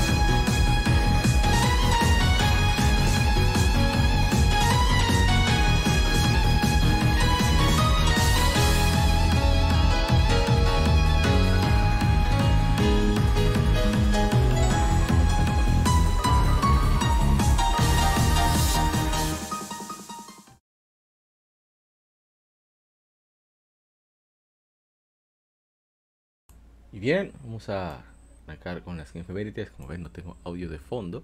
Y es porque vamos a arrancar directamente con un título que sí vamos a presentar en stream. A ver, a ver, a ver. A ver si no me guayo. ¿Eh? Bastante que me he guayado yo últimamente. Bien, ya la tenemos. Y en un aniversario muy importante. Y bueno, no tengo cómo desplegar absolutamente algo relativo la importancia de esta compañía, pero hace 132 años eh, fue fundada Nintendo, una compañía importante. El 23 de septiembre eh, fue cuando se conmemoró su aniversario. En comentarios tenemos Elías Samuel Taveras Alcántara, que dice, la patrona de la industria, dice Wilming Valdés. Gracias Nintendo por existir. Eso es lo que dicen nuestros colegas gamers. A ver qué tenemos en. Eso es en Facebook. A ver qué tenemos en Instagram. Ya hemos dicho varias veces que si quieres participar, aunque sea de manera indirecta, dejando tu opinión sobre alguno de los títulos o cualquier otra cosa, pues date la vuelta por acá. ¿eh? Da la vuelta por acá. Y en las redes sociales, deja tu opinión y yo, con mucho gusto, eh, lo leemos. Que eso no, no hay problema, no hay tu tía con eso. Porque vamos, son muchos son muchos juegos, eh. pero no veo. Algunas de esas cosas. Ah, ya lo veo, ya lo vi, ya lo vi. Bien, a ver. Dice Dios salve al rey. Dice mi hermano el Taicho. Ahora no me quiere salir como debe. Ahora sí. Dice mi hermano Kevin Cruz. Voy a poner la música de fondo porque total. ¿eh? ¿Qué importa? Salen, salen también en en Nintendo. Dice hermano Kevin Paneles, ¿eh? Kevin Cruz de Cultura Comic RD. Prácticamente sinónimo de los videojuegos, la empresa con las mejores propiedades intelectuales y los juegos para toda la familia. Muchas veces no tienen las mejores prácticas de negocios, pero con los juegos casi siempre las sacan del estadio. Eso es una, una terminología muy de béisbol. Y bueno, ya yo no me considero el público principal de Nintendo. Hay juegos de ellos que sí me interesan bastante. Y están haciendo una labor brillante con dejando, dándole riendas sueltas a, a Xenoblade, eh, a Xenoblade, a Monolith Soft. Eso tengo que darle su crédito a Nintendo. Pero como no hay Golden Sun, no hay F-Zero. Bueno, no que yo sea super fan de F-Zero, pero hubo Astral Chain, hay que dárselas con eso. Pero Nintendo siempre tiene que estar cerca, porque que tiene experiencias únicas, es una, experiencia, una empresa con una historia y una importancia en la industria, tanto a nivel histórico como lo que ofrece en la actualidad, que es único en el mercado. Y ya seguimos. Hace 20 años se lanzó en América. A ver, a ver. ¿Dónde está? ¿Dónde está? En América se lanzó y Yoshi's Island Super Mario Advance 3 para Game Boy Advance, obviamente. A ver si tenemos comentarios. No, no tenemos comentarios. Ahora sí, vamos a desplegar este este aniversario que le toca, ¿eh? le toca su, su cosita, que hay que conmemorar el juego como merece. Así que ahora voy a quitar, ups, me equivoqué. Voy a quitar el audio y a ponerlo. Vamos a ponerlo acá. Pausamos. Ahora subimos un poquito el audio y cambiamos para aquellos que en YouTube puedan disfrutar. Poner directamente el juego.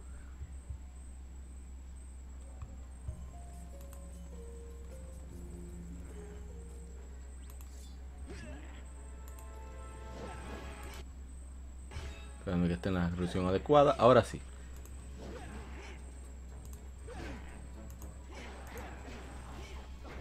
Estábamos. Ah, Hace 20 años se lanzó Star Fox Adventures. Es un juego de acción y aventuras con elementos RPG desarrollado por Rare y publicado por Nintendo. El concepto original del juego estaba planeado para, para Nintendo 64. Shigeru Miyamoto convenció a Rare de rediseñar el juego para ser parte de, de la serie Star Fox y como título de lanzamiento del Nintendo GameCube.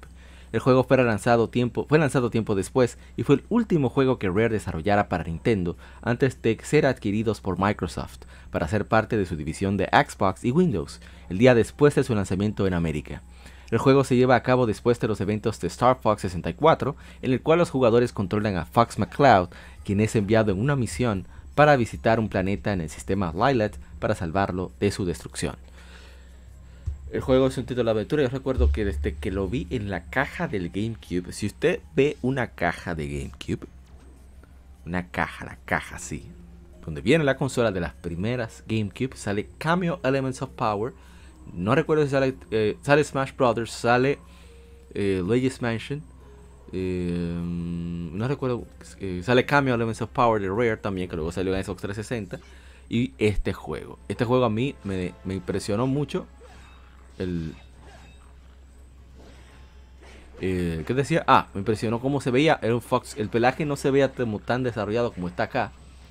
Ya en el juego final pero el juego se ve extraordinariamente bien. O sea, a mí me encanta cómo se visualiza este título. El gameplay, hay cosas que sí me hubiera gustado que lo manejaran de una manera distinta, pero en todo lo que cabe, yo encuentro que está súper bien. Eh, no es Star Fox, definitivamente. No es, un Star, no es un Star Fox. Es un spin-off de Star Fox. Yo lo encuentro bien. Yo como no soy fan de la franquicia, lo disfruté. Yo recuerdo haber leído las revistas, saber que el juego venía. Eh, había mucho hype que estaba, por, o sea, no entre los gamers, pero sí que estaba provocando la revista Club Nintendo, la cual leímos de septiembre de 2002, hace 20 años, así que tiene una chequeadita. Y, como decía, un juego muy bueno, un juego estilo aventura, muy tirando a Legend of Zelda. Pero yo no lo veo como un defecto, ¿eh? todo lo contrario. No obstante, su gameplay de naves está bien sólido, ¿eh? debo decir. Eh, un juego muy, muy, muy vistoso, muy entretenido, muy bonito. Eh, ojalá, ojalá que Nintendo se le ocurra, aunque sea en manos de otra desarrolladora, revivir este concepto, un Star Fox Adventures 2 o con un subtítulo. Porque antes se llamaba Star Fox Adventures, en la caja del GameCube decía Star Fox Adventures Dinosaur Planet, porque ese era el nombre original del proyecto para Nintendo 64. Que ya puedes jugarlo si quieres eh, con una ROM pero la, la versión final se llama solamente Star Fox Adventures. Y yo creo que eso es genial. Porque abre la, posibilidad de continuar este estilo de juego en otro planeta, otro mundo, como, tú quieras llamarlo. Y, y, bueno, vamos a ver si tenemos comentarios. A ver, a ver, a ver. que tenemos. Aquí tenemos. El gamer culto dice, recuerdo que me lo prestaron, no pude completar el 100%, me tenía intrigado, lo devolví con el 99%. Un gran juego que merece una oportunidad a pesar de que sea la oveja negra de los Star Fox. Dice Andrés Carrero 93. El juego más infravalorado de la saga, pero a mí sí me gustó, eso pienso yo. Yo estoy en la misma situación, me encanta la saga de Star Fox. ¿Eh? Me encanta. Vamos a, buscar lo que sigue. Ah, bueno, igual hay que cambiar de juego, pero de inmediato, ¿eh? Inmediatamente. Así que vamos a eso.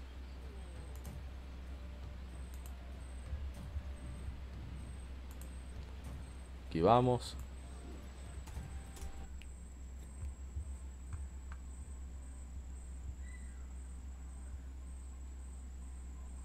Vamos a esperar a que cargue. Y es, este es un juego que a mí me sorprendió porque tiene parte integral de su gameplay.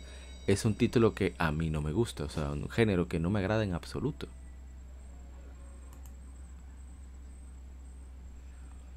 Estamos hablando de hace 20 años se lanzó en América. Oh, pero ¿y qué le dio a esto? Ah, que está pausado. Déjame ponerla resolución que debe estar para aquellos que están viendo en YouTube. Y ahora sí. Hace 20 años se lanza Sly Cooper Antitivius Raccoonus. Es un juego de plataformas y sigilo creado por Sucker Punch Productions para PlayStation 2.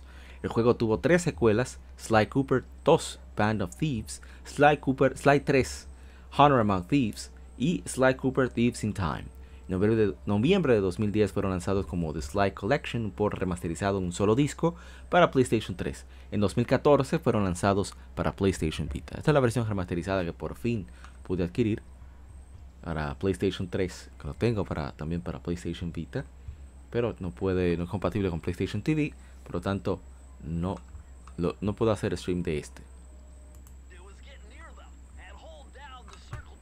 Ahí te van explicando el gameplay, lo hacen de una manera, por lo menos te dan un, diálogo divertido que hace menos molesto los tutoriales para mí.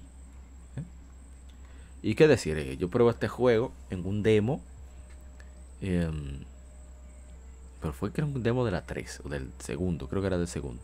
Me gusta mucho el estilo cinemático que tiene en el aspecto de, de que te habla como que es una película, como que tú estás, mira, protagonizando Sly Cooper, dice en el inicio. Y también protagonizando Bentley the Turtle, Bentley la Tortuga. Y Murray.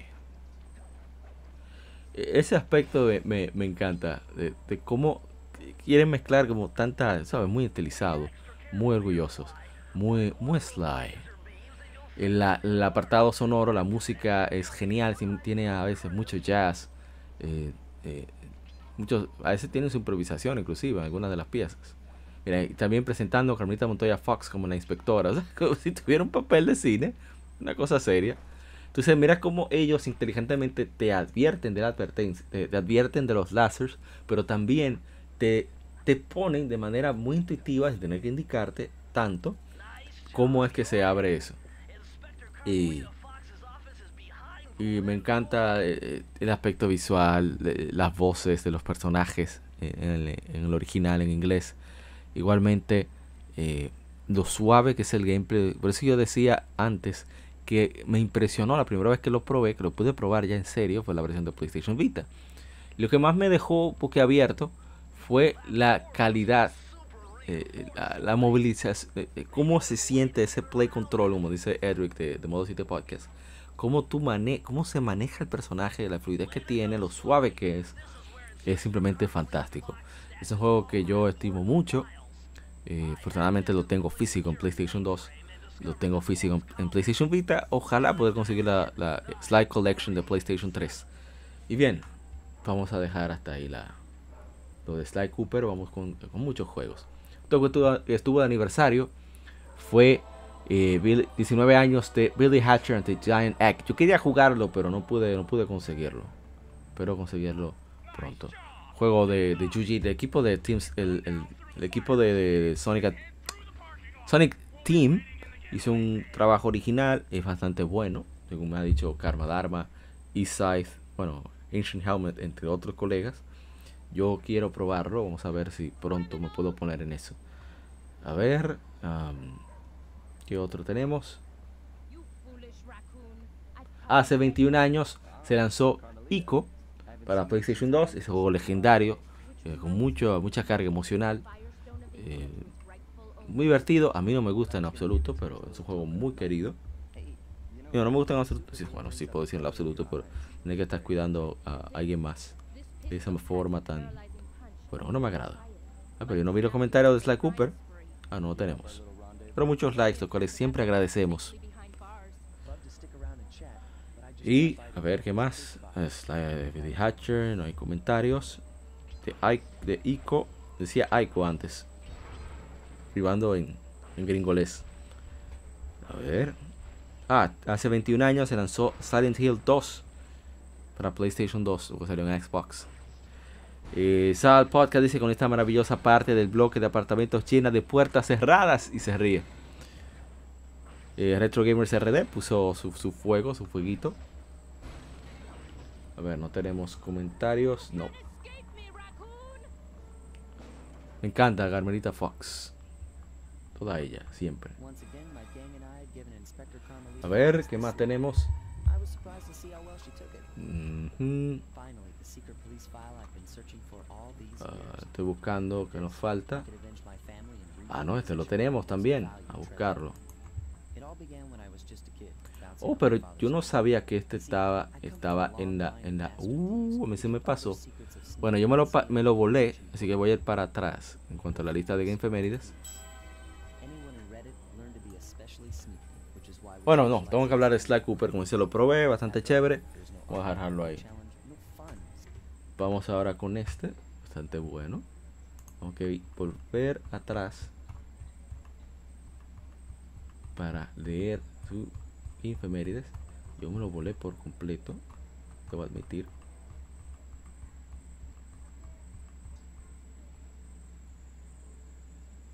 Mira, The Wind Waker HD hace 9 años. Gaiden Black hace 17 años. Me falta algo más. Oh, pero mira, este yo me lo volé. Bueno, pues, estamos ya de- desordenados. No es nada. Vamos a poner la resolución que corresponde. Y comenzamos aquí.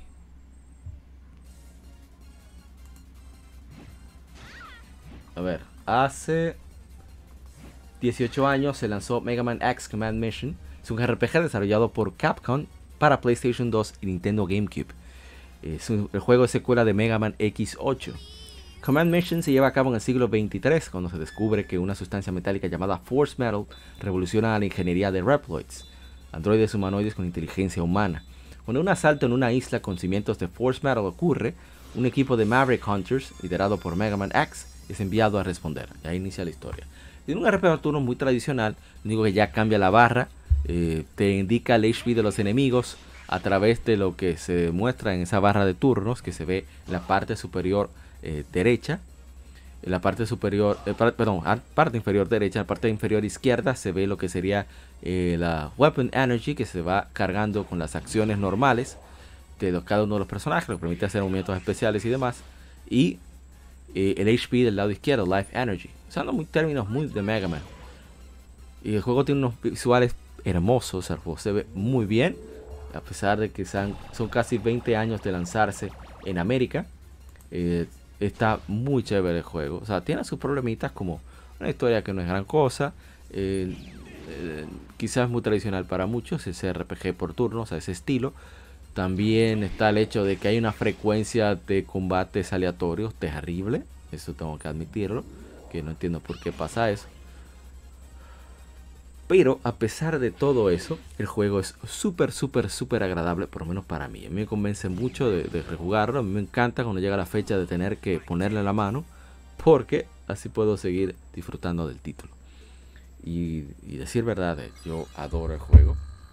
Es un juego muy, se juega muy bien. La versión de GameCube, como dijimos en un short que publicamos, eh, te permite utilizar el Game Boy Advance con Game- GameCube Game Boy Advance, el cable GameCube Game Boy Advance, para tú poder utilizarlo como radar para unos pequeños, unas pequeñas monedas, tokens, que era canjear por figuras, entre otras cosas. Bueno, tenemos ICO, vamos a ver Mega Man X Command Mission, que me lo volé por completo. Hay otro más que tengo que buscar, que me lo volé, pero totalmente. Verde de Wind Waker. Mm, Jugándolo mientras comento, dice Genialix31 sobre The Wind Waker. Eh, a ver, de, Ninja Gaiden Black. Eh, y me falta Tony Hawk's Pro Skater 2. Oh, bueno, hace 26 años también salió Kirby Superstar en América para Super Nintendo. Estoy viendo a ver si hay comentarios. Sí, estamos todos desorganizados, pero eso es solo hoy. Perdónenme ahí, perdónenme ahí, denme chance. Como decimos aquí en mi país. A ver, tenemos comentarios. No, no tenemos. Cuál es rarísimo. Póngame X Command Mission. A ver. De Ninja Gaiden. Dice juegazo. Luis Pantaleon Hart. Qué buen remaster fue ese sobre The Wind Waker HD.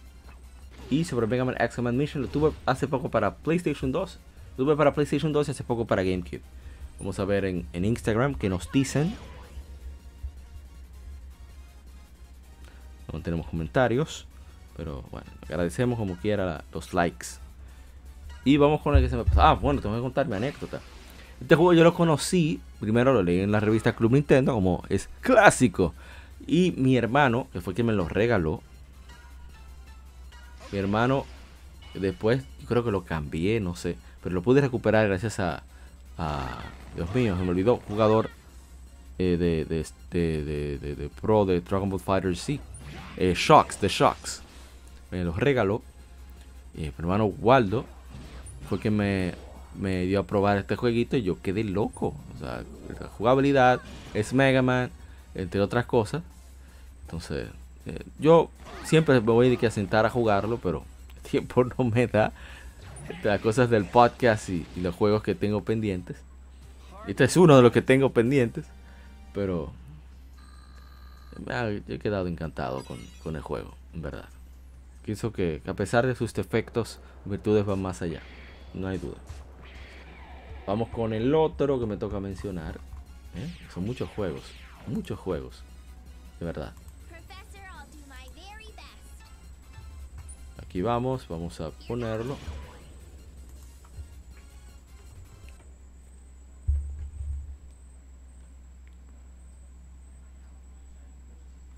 Aquí va.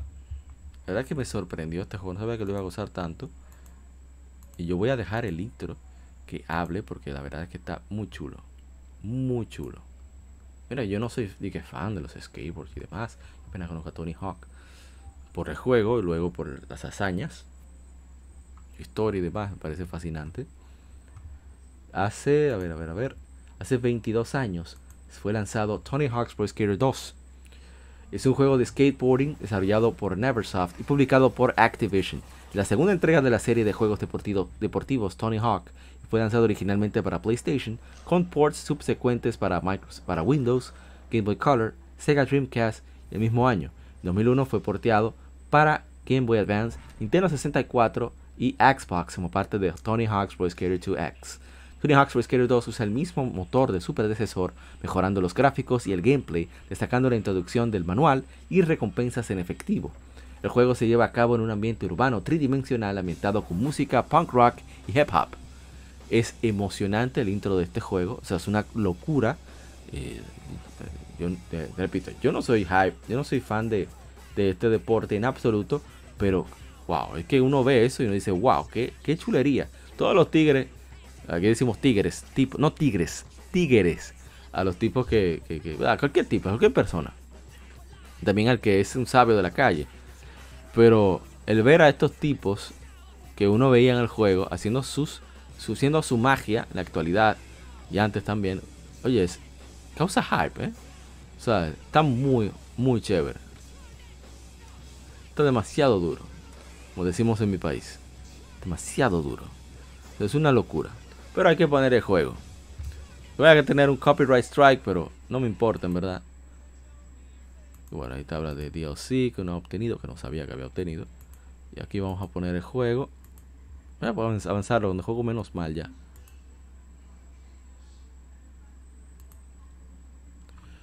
Y sí, es bastante malo. Soy, ¿eh? yo lo admito.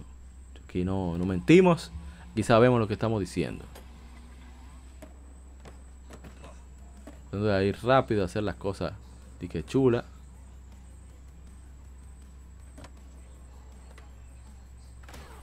Y ahí lo daño. Decía, el juego es muy dinámico, es simple, o sea, el gameplay es sencillo para tú introducirte. Tiene unas reglas que son muy claras. Bueno, si tú te estás sales de la barra de equilibrio, pues usted, mi hermano, usted la ha macado, como decimos en mi país. Masticado, mascado sería. Pero usted, usted hizo feo, usted no sabe, rueda durísimo. También decimos en mi país.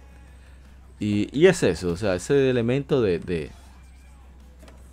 de, dinamismo que tiene el juego, de, de, cosas que, que objetivos muy específicos que hay que lograr.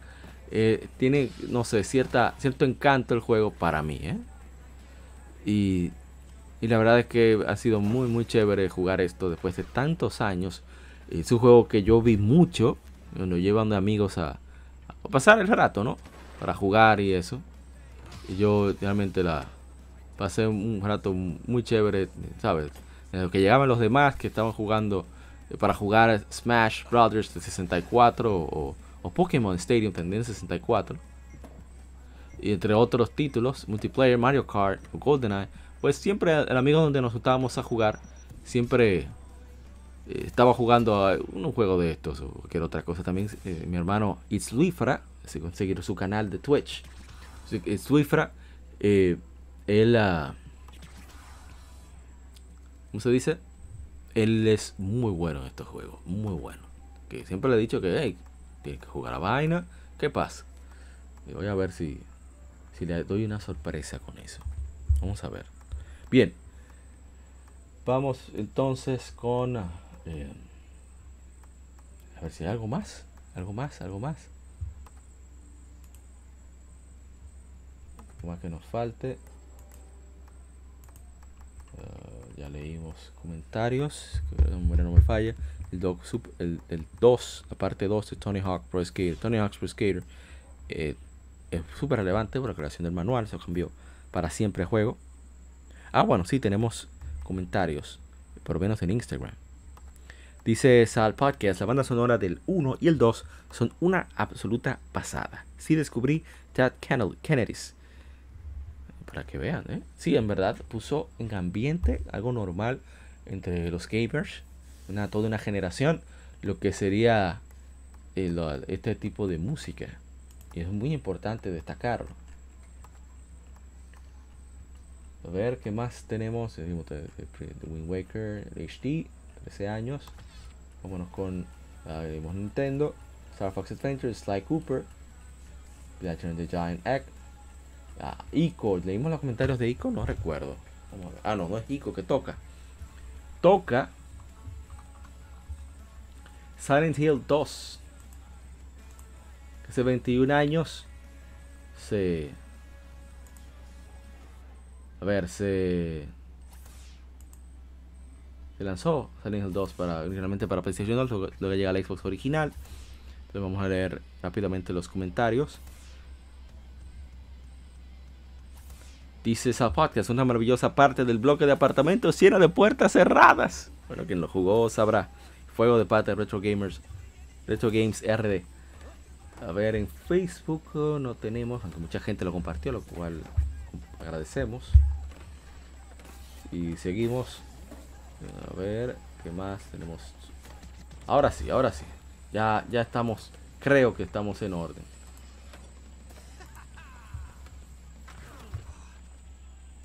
Ver.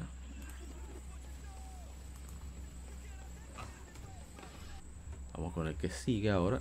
Muy importante también. Em,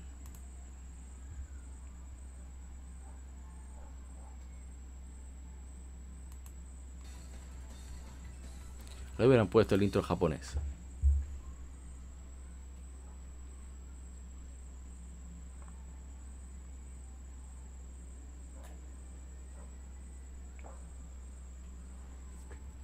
Hace 25 años.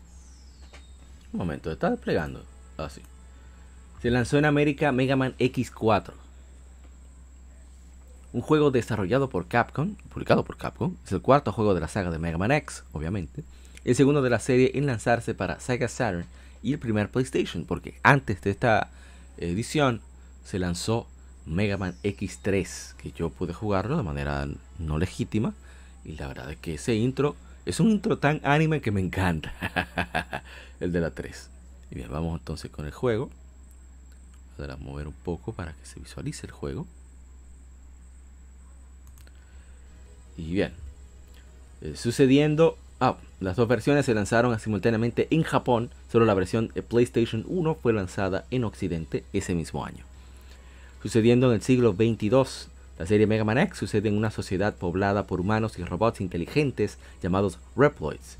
Una fuerza militar llamada Maverick Hunters ha sido implementada para suprimir el surgimiento de Mavericks, Reploids que comienzan a exhibir comportamiento peligroso y destructivo.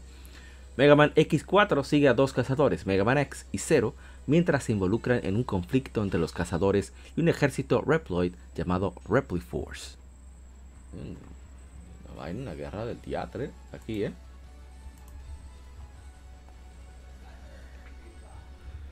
Vamos a ver eh, qué nos dicen en los comentarios. En Facebook nos dicen, Naldo, mi hermano Nando Bordas, el mejor, más balanceado y más divertido de los tres que salieron en PlayStation. Personalmente, mi favorito. Es una joya, ¿eh? Dice Carlos Alfredo Morel León. ¡Jujajú! Eh, Iván Bravo Sender pone eh, los diferentes juegos, pone un código, no sé por qué pone ese código. Y saludos para él. Dice Arturo Ruiz, es uno de mis favoritos, Mega Man X4 de PlayStation por su jugabilidad y para mí lo mejor de este juego son los soundtracks y las cinemáticas estilo anime que salen conforme vas avanzando en el juego. Increíble, juegazo. Y bueno, vamos a ver. Mega Man X4. Gamer Code me pone jujajú. Juja juja. Le pusimos nosotros, que es lo que dice cero. Ese afán de tenerle voces a todo que había antes. Bueno, eh, ¿qué decir? Yo jugué este juego después ya de haber jugado X5, X6, yo creo, no me acuerdo. Me pareció muy bueno. Aunque la, para mí, ¿eh? la música y, y- la música de los jefes y demás de Mega Man X5 me gusta más. Es un muy buen juego, en verdad. Un juego muy sólido, un hermoso ah, trabajo de sprites de 32 bits.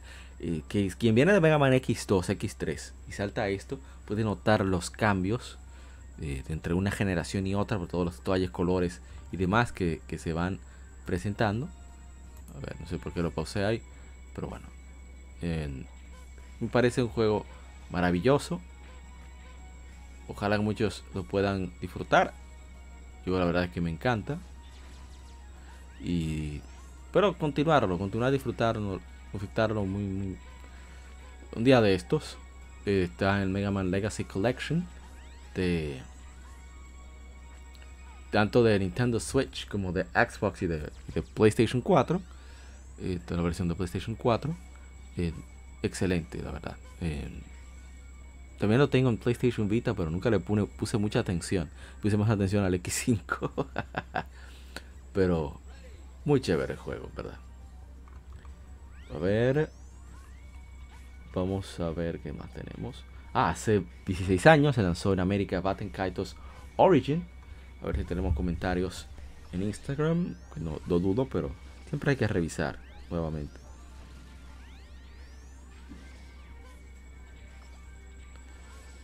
Dice Andrés Carrero 93. De esos juegos que necesitan un remaster. Completamente de acuerdo, hermano. No hay duda. Hace 15 años se lanzó Halo 3 para Xbox 360. Excelente juego. Kaitos Origins es de GameCube, desde que se me olvide. Muy, muy buen trabajo. El, el- el Halo 3. Recuerdo que había un vicio descomunal entre muchos colegas. Y eso es fantástico. A ver qué más. Eh, tenemos comentarios. No. A ver en Instagram tampoco. Hace 10 años se lanzó en América Little Big Planet PlayStation Vita. Para mí el mejor de todos. ¿eh? Fuerte que pude descargar antes de que cerraran los servidores. Que lamentablemente a Sony se le ocurrió. eh, Sony como que se volvió loca. Porque a juegos como Mod Nation Racers, Road Trip,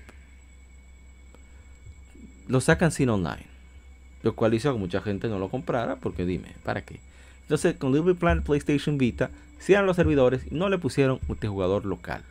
Eso es una tontería, en mi opinión. Pero bueno, es lo que hay. Me encanta el juego. Considero que es el mejor de los Little Big Planet por el momento. A ver, ¿qué más tenemos por acá? Oh, espera, este, este le toca, le toca. Este nunca lo había hecho eh, streaming, nunca lo había transmitido. Sonaron feo, ¿eh? Lo admito. Bien. Entonces este título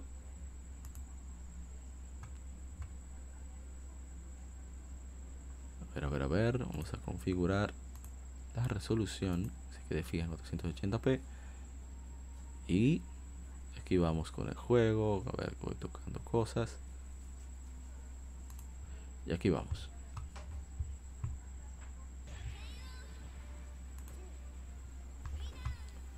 Hace 10 años se lanzó Dead or Alive 5. 5, perdón. Es un juego de peleas de serie Dead or Alive eh, desarrollada por Team Ninja y lanzado por Koei Tecmo para PlayStation 3 y Xbox 360. Perdón, desarrollado por el juego por Team Ninja y lanzado por Koei Tecmo para PlayStation 3 y Xbox 360. El primero es el primero de la serie en lanzarse en multiplataforma desde Dead or Alive 2, así como el primero en lanzarse en PlayStation 3. Dead or Alive 5 contiene personajes invitados de Virtua Fighter de Sega y varias mecánicas inéditas, así como gráficos mejorados, y un estilo visual más realista que sus predecesoras, predecesores. Perdón. Su trama sucede dos años después de Dead or Alive 4, contando las historias entrelazadas de varios personajes en conexión con el nuevo torneo Dead or y la continua cacería por el clon malvado de Kazumi. Maligno, voy a hacer la palabra. Ayane se ve hermosa en este juego. ¿Eh? Hay que decirlo, el diseño de Ayane, fenomenal. Una cosa fantástica. A ver, no tenemos comentarios. Bueno, este juego, que yo probé un... Yo compré el, el Desdichado en Gaiden 3 y trajo el demo de este título. Yo probé el demo y yo quedé enamorado de la jugabilidad que hay. O sea, es rápido, moderno. Eh, yo había probado Dead or Alive 3 y me gustó muchísimo. Y o sea, el equilibrio que hay en el juego, ese, ese sistema de piedra, papel tijera, golpe a golpe, golpe da más, es más efectivo contra personajes que agarren, o sea, contra quien agarre. Los counters son más efectivos contra quien, eh, pues, y, um, trate de agarrar. Sucesivamente, cada cosa tiene, tiene su asunto. Y la interacción con los, con los escenarios, que fue una inspiración tomada eh, de manera tajante de, de Uncharted 2 ese cambio. O sea, no interacción de escenario, sino lo que sucede. La, el aspecto cinemático y lo llaman Fighting Entertainment, le llaman. Que es lo que es, entretenimiento. Y además está Ryo Hayabusa, está Yane, está Kazumi, etcétera, etcétera. Está Rachel, está Momiji, en fin. Es un juego muy, muy chévere, bastante rápido, muy simple, pero que tiene una muy buena profundidad. Yo llegué a jugarlo competitivo por un buen tiempo. A mí me encanta el juego. Y no sé, yo lo encuentro como tan, tan chévere. Mm, llegué a ponerme de que a jugar a competitivo, iba a Free Step Touch y todo lo demás. La parte 5 me gustó, me sorprendió tanto el demo que yo compré la. ¿Cómo se dice? La versión. Uh, Dios mío, me va el nombre. Eh, colección. Debía enseñarlo en el video ahora que lo pienso. Hacerle un short. Estoy haciendo muchos shorts de juegos que tengo físicos. Y no sé, todavía disfruto el juego. Claro, no me interesa hacer el mejor, el más duro ni nada. Solamente que me, me encanta.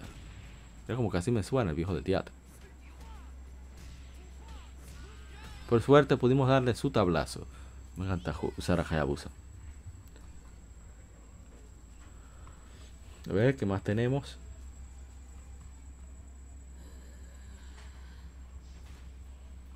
Buscando, buscando. Ah, hace 34 años. Bueno, yo he comprado todas las versiones, ahora que lo pienso. Compré la original, la vanilla, la edición de colección. Compré la versión de PlayStation Vita. Eh, Dead Alive 5 Plus. Muy buena adaptación. Mejor forma de jugar. Si me preguntan la versión de PlayStation Vita, en controles. ¿Y qué más? Bueno, luego compré Last Round. Perdón, dije Last Round. Ultimate, porque Ultimate traía a Momiji y a Rachel, que lo pedimos en los foros y en diferentes comunidades siempre pudimos ese, ese, ese aspecto. Y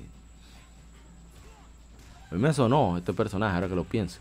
En fin, em, vamos a continuar con demás efemérides. Hace 34 años se lanzó en América Zelda 2, Adventure of Link, para Nintendo. ¿eh? Estos son los juegos que, fuimos agregando en estas semanas. Hemos agregado muchísimos juegos, ¿eh? para que vean que no, no paramos. Siempre estamos trabajando. En cuanto a los comentarios, dice Michael Tagle no es una secuela, que nos responde no es una secuela directa, que sucede años después, pero no es una secuela directa, sucede después de Zelda 2, pero no es una secuela directa. Y ahí me sonaron. En fin, eh, dice Bravo, Fabio Miguel Sano Marte, lo cual agradecemos. Veamos en Instagram qué nos dicen. Dice mi hermano Ariel Sánchez de eh, músico, gran, tremendo bajista, guitarrista, eh, bandas como Toque Profundo, entre otros, ha participado. Eh, tiene su podcast de videojuegos genial, a mí me encanta ese podcast, llamado Gamecast, Guerra, con Guerra Films, un excelente trabajo. Ya, game over. Terrible ese personaje, Alpha 152. Dice Andescaro 93. Lástima que sea tan infravalorado. Decimos a Ariel Sánchez, di- dice la única celda que he terminado. Te decimos el más difícil de todos. Dice, para que tú veas. Yo me tranco más en todas las otras hasta que me, harto y las suelto. Eso está bien, porque los juegos son para eso. Hay gente que dice de que no, tiene que terminar el juego. Yo no estoy de acuerdo. Si usted no está disfrutando un título, suéltelo en banda, como decimos en mi país. Olvídese de eso. Ya, no existe para usted. ¿Por qué creo que hay que estar cogiendo tanta, tanta lucha, como decimos en el país? Pasando trabajo con un título que al final usted está usando su tiempo libre para tratar de disfrutarlo, ¿verdad? Entonces, si usted se pone de que, no, yo voy a terminar este juego porque es mi deber. Usted no es reviewer.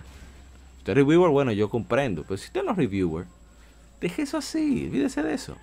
Disfrute, disfrute el juego. Si no le gusta, busque otro. O póngase a hacer otra cosa. Y ya. Bien, seguimos. Hace 17 años se lanzó Sly 3 eh, para PlayStation 2, Honor Among Thieves, que hablamos de eso ahorita. Dice Gen- Genghis Kang, una de las mejores sagas de juegos. Dios, espero que lo traigan a esta generación. Ojalá, yo sueño con eso. Miren a Mai Shiranui que sale de Dead or Alive 5 y Dead or Alive 6 como invitada. Porque fue la inspiración de Dead or Alive. La animación de eh, ciertas partes de, de Shiranui Mai.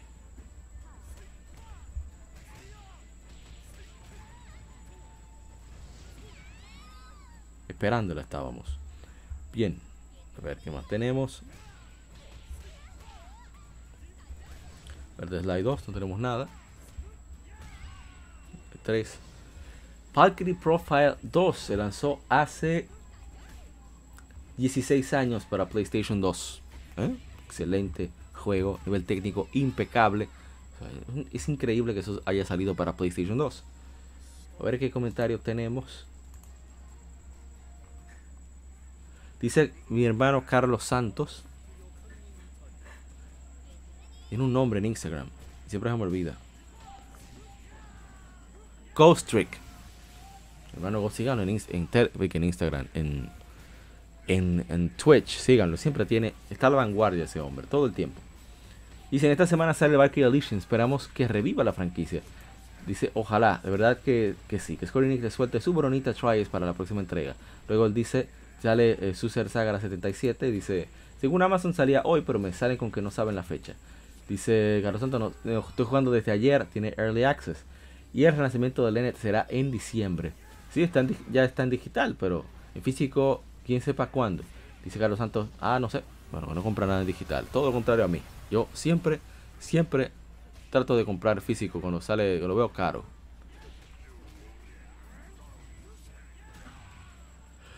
A ver, ¿qué me falta? Agarrado Kaman ahí, con counters, para aquellos que están viendo. Eso es lo que más me gusta de Alive, ese aspecto de counters. Cualquier movimiento, si puedes leer al oponente todavía, en medio del combo del oponente, puedes zafarte. Eso me encanta. Dice mi hermano John Gómez, let's go, porque hizo pre-order de la versión física del juego. Muchísima envidia le tengo, ¿eh? Pero de la buena. A ver, en Instagram.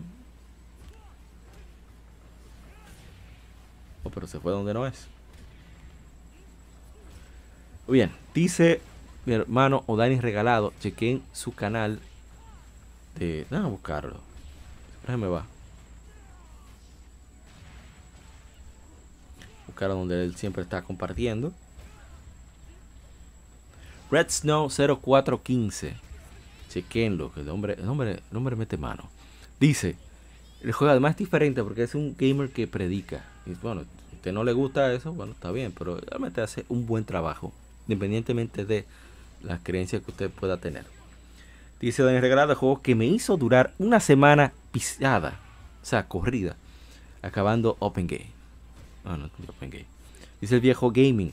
Y por supuesto, eh, Valkyrie Elysium no me lo perderé por nada del mundo. Espero terminar ese juego algún día. Valkyrie Profile Neneth para mí el mejor RPG de la historia y aquí estoy esperándolo nuevamente.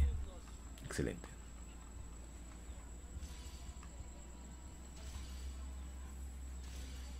A ver. Vamos con el siguiente título. Ah, este sí le tenemos gameplay.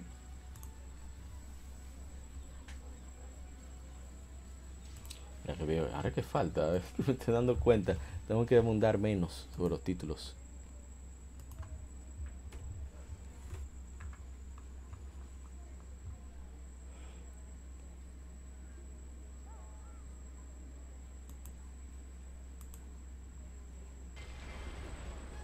Asegurarme que esté la resolución adecuada. Bien, hace. A ver. Ah, pero me perdí. Aquí está. Hace 8 años se lanzó Hyrule Warriors Zelda Musou en Japón. Es un hack and slash desarrollado por Omega Force con colaboración de Team Ninja para Wii U de Nintendo. El juego es una colaboración entre Koei Tecmo y Nintendo y es un crossover entre Dynasty Warrior y The Legend of Zelda. Vamos a ver los comentarios.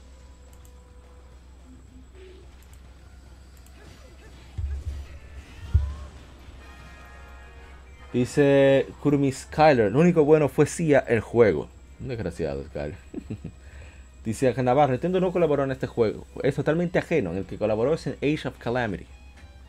Bueno, si la compañía dueña de una propiedad intelectual, como en este caso The of Zelda, que dueña es Nintendo, permite a un desarrollador externo, como es Koei Tecmo, perdón, una editora externa que tiene estudios propios, como es el caso de Omega Force, y T- como es el caso de Omega Force y Team Ninja de Koei es una colaboración. Definitivamente. Pero entiendo lo que dices del aspecto técnico. Realmente Nintendo no puso absolutamente un solo código binario mínimo ahí. Tiene toda la razón. Pero es una colaboración. A nivel, aunque sea a nivel comercial. Porque Nintendo fue que distribuyó el juego al final de todo. Después de todo. A ver. Tenemos comentarios. Aparte de eso. Es un, ju- es un museo bastante chulo. Muy diferente. Me gusta cómo funciona. Eh, está muy bien pensado. El gameplay, la manera en que corre, se ve espectacular. El diseño de los personajes es genial. A mí me encanta cómo está el diseño de Link, de Impa, de todo uno de los personajes. Todos se ven geniales. Zelda está impecable. Está hermosa Zelda. Eh, han hecho, hicieron. Y que es el personaje original de esto, está genial. Además, va muy, muy con Zelda. Es un excelente tributo. Para mí, es uno de los mejores tributos a una saga. Es este spin-off de, de Omega Force, de, de Musou. Eh, le queda, le sienta, le sienta demasiado bien. Demasiado bien. A ver. ¿Qué más tenemos que seguir? Hace 18 años se lanzó. Se lanzó Shadow Hearts eh, Covenant, conocido en Japón como Shadow Hearts 2. Para PlayStation 2. Dice Homero Arturo Reyes Davis. Juego que merece revivir, uno de mis RPG favoritos. Ojalá y, salga en PlayStation Classic, o sea, en, lo- en los juegos que ahora son compatibles con PlayStation 4 y PlayStation 5. Ojalá. Ahí haremos esto. Vamos a buscar. Al Wars no hay nada. Y de Shadow Hearts tampoco. Bien, sigamos con el, que sigue. Hace 24 años se lanzaron en América Pokémon Red y Pokémon Blue. ¿eh? Para Game Boy. Excelentes juegos. A ver, no tenemos comentarios. Si tenemos en, Instagram. Dice Video Game, Video Gaming 3D de las mejores. Mi favorita fue la roja. Dice el Taicho The One. Sazón. De Michael Simmons. Pokémon. Saludos a Michael Simmons que siempre comenta. Deja unos comentarios súper interesantes todo el tiempo. Saludos especiales para, para mi hermano Michael, de Michael Simmons. Él, es un, pixel, un artista de, de pixel artist. Él hace mm, muchos elementos en píxeles eh, simples y hace un muy buen trabajo, en mi opinión. ¿eh?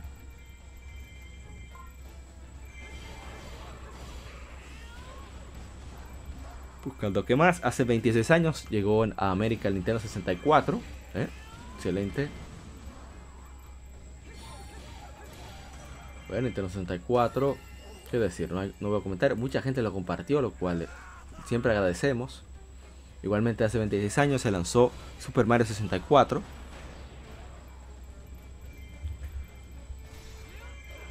Mm, Estoy viendo el estado de juego, si dicen algo, veo que no.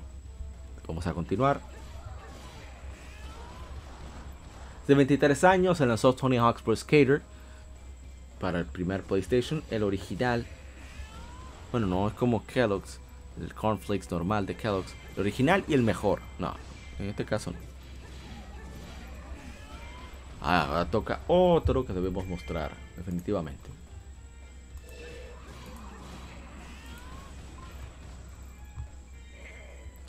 A ver.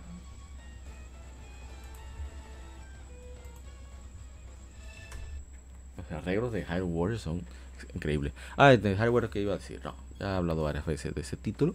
Muy bueno. Me encanta.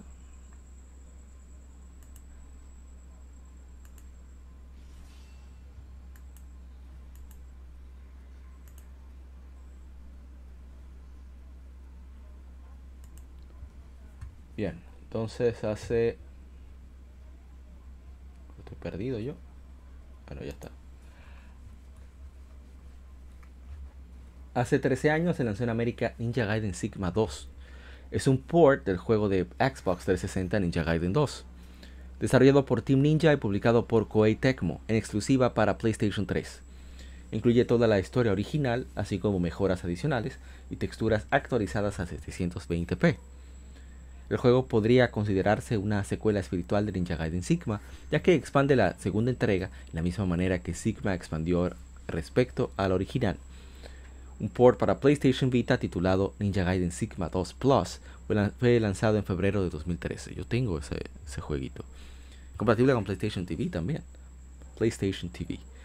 El juego presenta nuevos, nuevos jefes gigantes, un modo cooperativo online y trofeos de PlayStation Network. A diferencia del primer juego, que el Six Axis del control de PlayStation 3 era usado para cargar Nimpo, aquí se utiliza para acciones más perversas pero satisfactorias. A ver, vamos a leer los comentarios. Dice Alfredo Torre, usted aquí se obtuviste el platino de esta joya. Supuesto que nadie lo hizo. El de 360 tendrá las mejoras, pero al menos le dejaron la dificultad y el gore. Ah, no tendrá las mejoras, pero al menos dejaron. Dice Genghis Khan, pensé que era el 2 que llegué a jugar, que era más difícil que el. Ya, De verdad fueron buenos tiempos esos cuando uno jugaba ese tipo de juegos. Y ahora no hay nada de eso, dice Genghis Khan.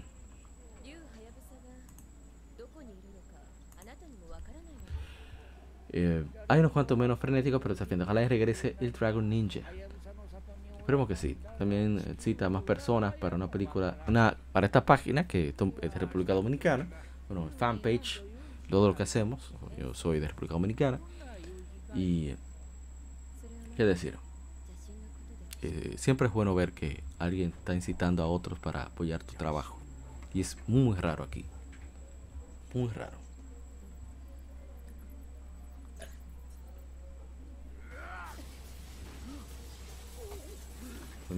Perdón, por la, por la pausa. Estaba eh, usando agua. A ver si tenemos en Instagram algo de Ninja Gaiden Sigma 2. Los comentarios. Hace 13 años se lanzó en América Kingdom Hearts eh, 350 Days Over 2, 358 días entre, sobre 2 o entre 2, no sé cómo se traduciría eso. Es algo muy extraño para mí, un título de este juego. Mucha muy popular, ¿eh? debo decir, según las reacciones y los comentarios. Dice mi hermano Luis Manuel Franjul desde Higher Fantasy. Mi primer Kingdom Hearts y el que me hizo ser fan de la saga. A mí me gustó mucho el gameplay de ese juego, debo decir. Tenía multijugador, que yo lo disfruté bastante. Dice Fallo Miguel Sano Marte, clavazo. Clavo quiere decir que es malo. Dice Leandro Santiago Batista, yo lo jugué dos veces. Tremendo juego, me sorprendió lo bien que iba en 10. Eso nos dimos cuenta, es un juego con una proeza técnica impresionante. Dice Sammy, la X de género, es un juegazo, lo único que lo capó fue su jugabilidad. Fuera de eso, la historia, uff, lo mejor. Pero... Hace 30 años se lanzó Dragon Quest V. ¿eh? Muy importante. Dragon Quest V. Dice eh, Rodney. Rodney Vino Orellana. El mejor Dragon Quest ya creado hasta el momento. Puede ser.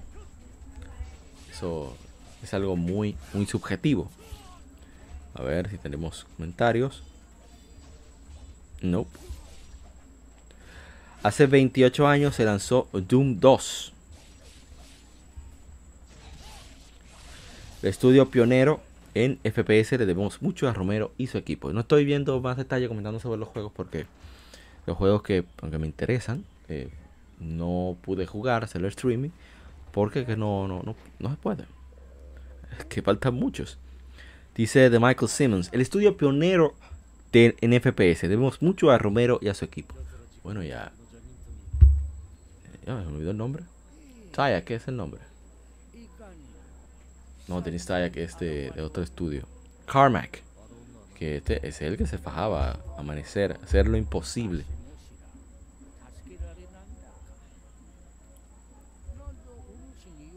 Encanta la, la cara de Hayabusa. Eh, viejo, ¿qué está hablando? Ah, este, este, sí, este sí tengo muchas cosas que decir. Creo que ya estamos en la, la fase final, ¿eh? Pero esto, esto es largo. A ver.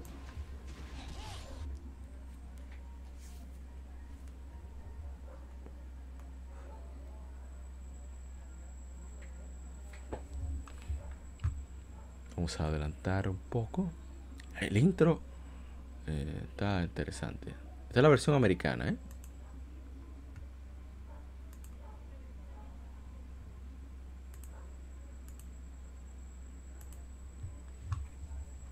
Bien.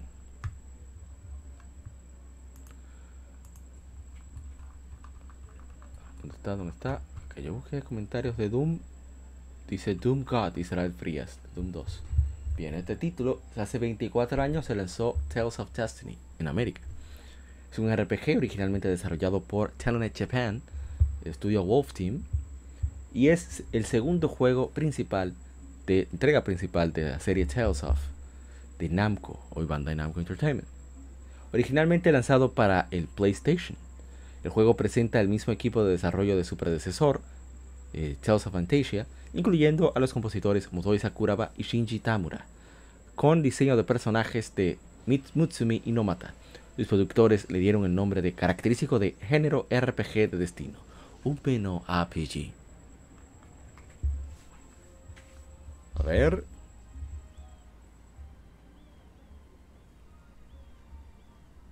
Dice, dice en Retro Games RD Retro Gamer, perdón, Retro Games RD dice uno de mis favoritos, comparte. La verdad es que el juego está muy sólido, debo decir. Bueno, eres Stan, Stan quiere llegar a una ciudad, a un país, está de polizonte en una nave, una airship, una nave aérea, y, y de repente resulta en que la nave la atacan, bueno, a él lo encuentran eh, durmiendo, tipo vago, ¿eh? difícil de despertar. Y ya después que despierta, pues deciden ponerlo a hacer labores en el barco. Ya que está de polizonte, está muy lejos para depositarlo en cualquier eh, puerto. Y luego, pues, uh, sucede todo un problemón. Debes enfrentar a monstruos. No tiene suficiente capacidad. Y aparece un, una espada que es consciente. Espada que tiene alma. La espada dice, mira, yo te elegí a ti para que tú seas quien me, quien me lleve y me utilice. Así que date manso, decimos aquí en mi país, y haz lo que te digo. Voy a adelantar un poco para que se vea toda la trama. El juego tiene unos gráficos bastante simples para ser de PlayStation, que tiene ciertos detalles interesantes y denotan los 32 bits ya después. Vamos tiene muchos chistes, eso me gusta porque aligera mucho la, la carga del juego. Lo que me sorprende es que, como es un juego primerizo, un juego que salió en el 97, dará ellos de PlayStation, ellos hicieron mejoras con respecto a Super Nintendo, pero solo hicieron ciertas mejoras.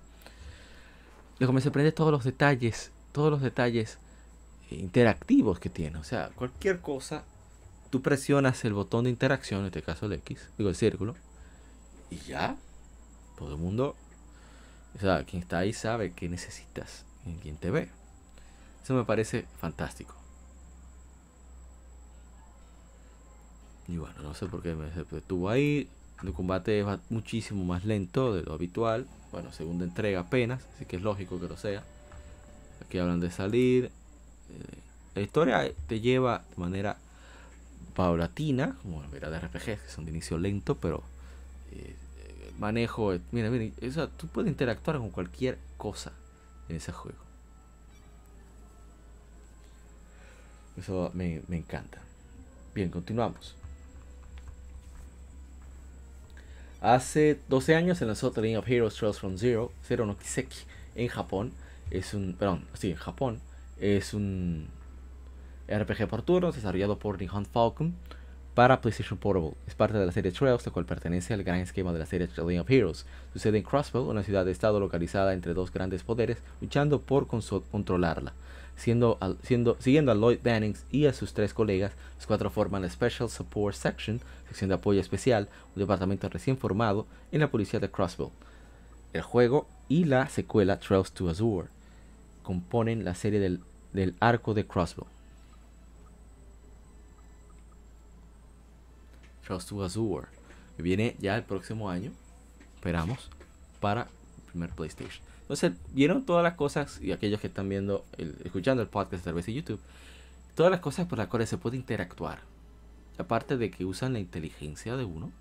De que puedo grabar media hora después, pero no tienen que decirme que hay que grabar. Aunque yo no vea Tales of Fantasia, ya uno lo puede intuir. Que por qué no está brillando así. Ah, debe ser algo interactivo, muy interactivo. En fin, eh, tiene muchísimos detalles. Eh, los personajes están, no sé, lo encuentro como bien trabajados para hacer un RPG de presupuesto moderado. Y qué excelente, excelente juego. La verdad que me quedé con ganas de, jugarlo. Espero, espero de verdad con muchas ganas. Miren cómo tú puedes interactuar hasta con la bendita hacha que está ahí. Ojalá que puedan lanzarlo en plataformas modernas. Lo han hecho, o sea, el juego ha sido relanzado varias veces en varias plataformas, según tengo entendido. Ojalá, ojalá que eh, puedan relanzarlo para Nintendo Switch, Xbox, PlayStation. Ojalá. A ver, vamos con el que sigue. A ver, ah. Este, este, este es uno de los potentes, ¿eh? Este es uno de los que sí. Sí. Este es de los míos. Este es de los míos personales. Ven acá, pero falta un juego. Ahora es que me doy cuenta que falta un juego. Y voy a buscarlo ahora mismo porque eso no puede ser. Yo no puedo creer que este juego faltó. Una falta de respeto. Así que denme unos segundos a lo que agrego este título. Tengo que agregarlo a la descripción del podcast también. Aquí está. Vamos a ponerlo donde le toca estar. Voy a agregar la descripción también.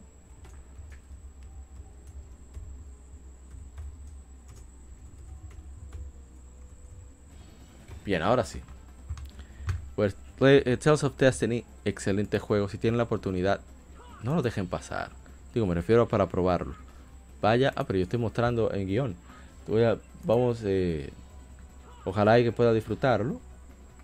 Porque a mí me gustó. El juego es lento, tiene sus cositas, pero la intención, una intención de llevarte a, a una grata experiencia está ahí. ¿Y dónde rayos fue que yo puse eso? Me perdí, me perdí por completo. Bien, ahora sí. Ahora sí, tengo ya que debo poner.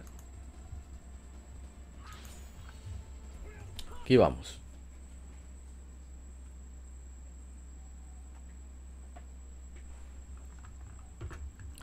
Es mi actual franquicia de RPG por turnos favorita.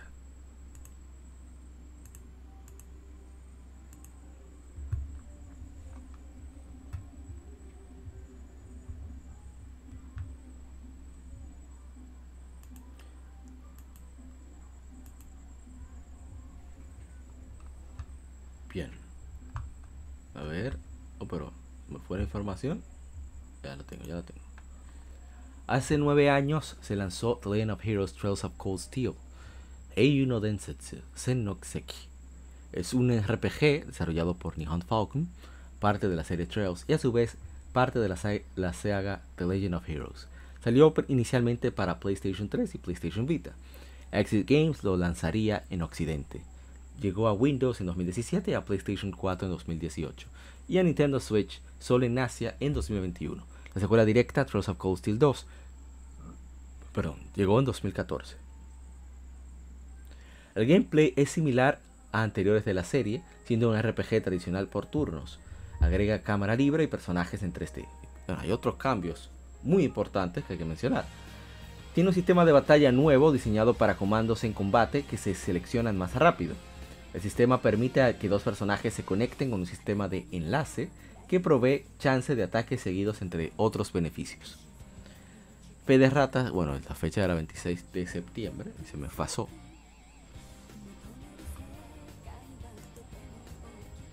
Vamos a ver cómo vende este juego. Este juego viene de una subserie llamada Trails in the Sky, como hablé ahorita, que es el inicio de todo. Que viene a su vez de otra saga llamada, que es el, el primer nombre, The Legend of Heroes.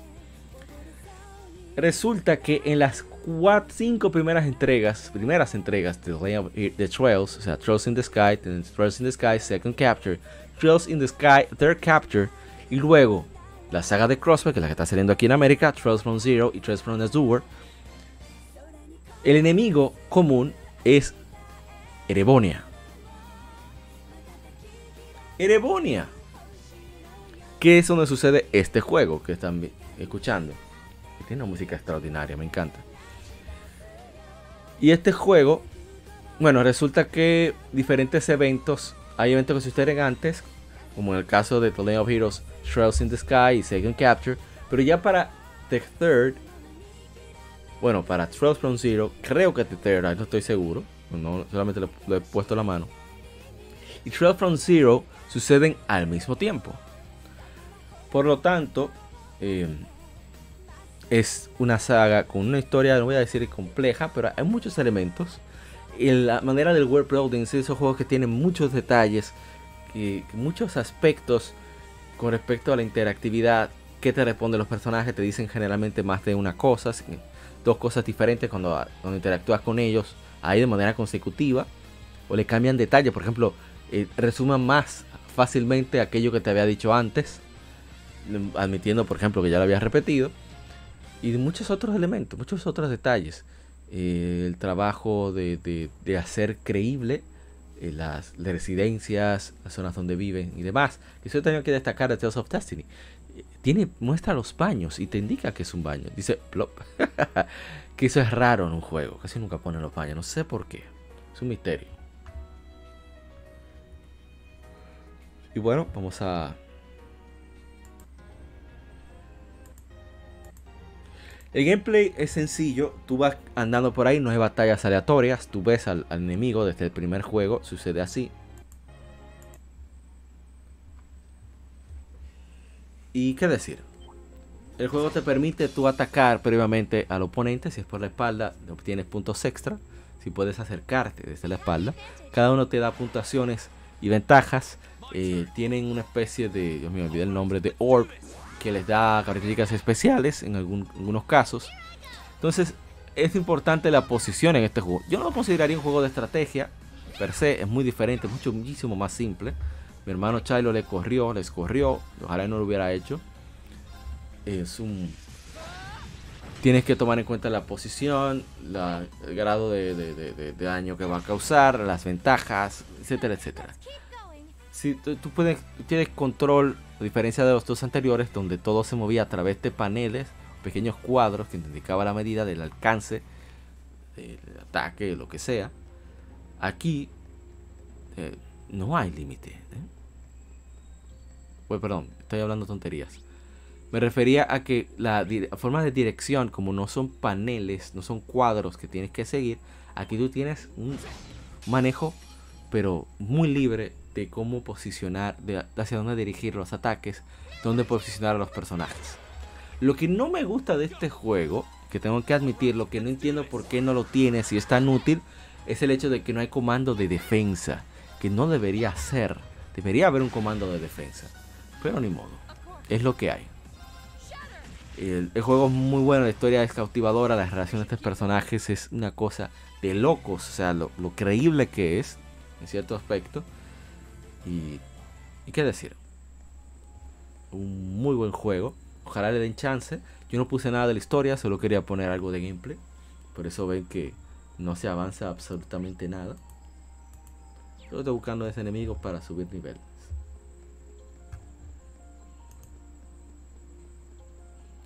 Y bien, vamos a a ver si hay algún otro. Tears of Cold que no yo vi si había comentarios. Oh, pero hay comentarios. Eso me sorprende. De verdad. Dice Ernesto Ordóñez Pérez, otro que de milagro estaba a la mano. Si él mostró su juego, hermoso, una edición de coleccionista de Trust of Cold Steel para PlayStation 3. Tengo la versión de PlayStation Vita. Y a ver. Dice Bordón Rodrigo, una de las mejores sagas de RPG. La historia es maravillosa. He jugado todos los Legend of Heroes, pero Trust of Cold Steel es mi favorito. Los cuatro son geniales y recomiendo jugarlos de los míos. Ese de los míos personal. Y Rin tiene que quedarse con Laura, nada de Alisa. Y digo yo, pero ¿por qué no con ambos? Oh, espera, es ilegal. Pasando un rato agradable entre colegas.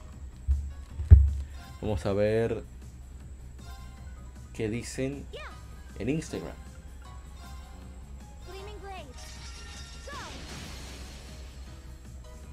Una locura que tuvimos que esperar 12 años para, 12 años para el lanzamiento oficial de Trust from Zero en América.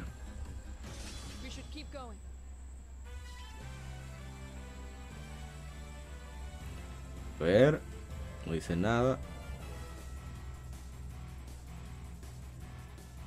Hmm. Ok, Trust of Cold Steel.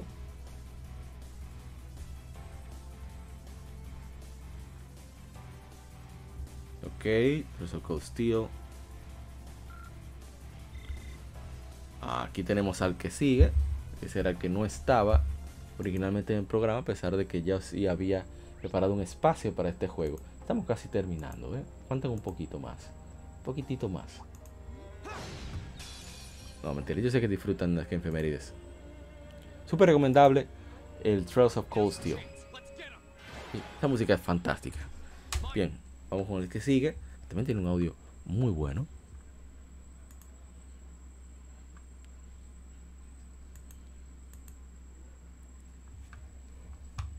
Hace, a ver, hace 7 años se lanzó en Japón Tokyo Xanadu. Es un RPG de acción desarrollado por Nihon Falcon. El juego es un spin-off del RPG de acción Dragon Slayer 2 Xanadu, el cual se hizo por el deseo de Falcon de hacer un juego diferente y con ambientación distinta que sus otras franquicias de RPG. Legend of Heroes e fue, eh, bueno, que son sus dos franquicias, eh, fue lanzado originalmente para PlayStation Vita. Una versión mejorada del juego, Tokyo Xanadu X Plus, fue lanzado en Japón para 2024.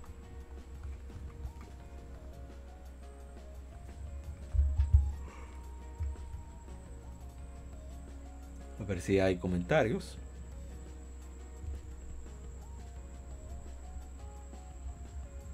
Totalmente no. Es un RPG interesante porque sucede en un Japón moderno, un mundo moderno, más moderno que lo que tenemos actualmente, si me preguntan. Pero el juego es muy, muy chévere. Eh, tiene muchísimos minijuegos, eh, un reguero de, de- de historias, en fin. Que me gusta es que para ver todo, todas las interacciones y demás, hay que como que... ¿Cómo decirlo?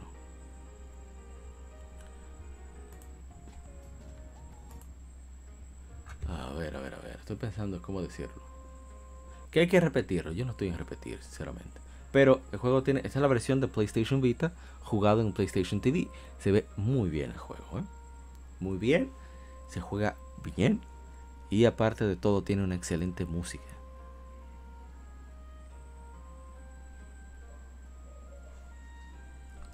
Un detalle que aquí aparece Towa de Trails of Cold Steel. ¿Mm? Ahí está. Eh, muy buen juego, de verdad. Eh, quizá el gameplay pudiera haber sido mejor, ciertas cosas, pero me gustó muchísimo. Y bien, vamos a... Perdón. Continuar. No hay comentarios en Instagram.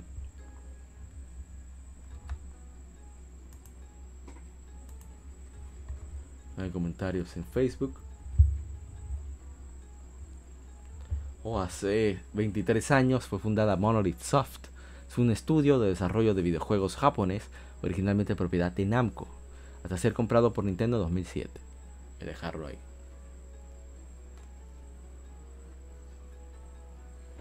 Em, Monolith Soft es un estudio muy importante que ayuda a Nintendo en muchísimos aspectos técnicos, aparte de que sus juegos son de muy buena calidad. Eso es innegable.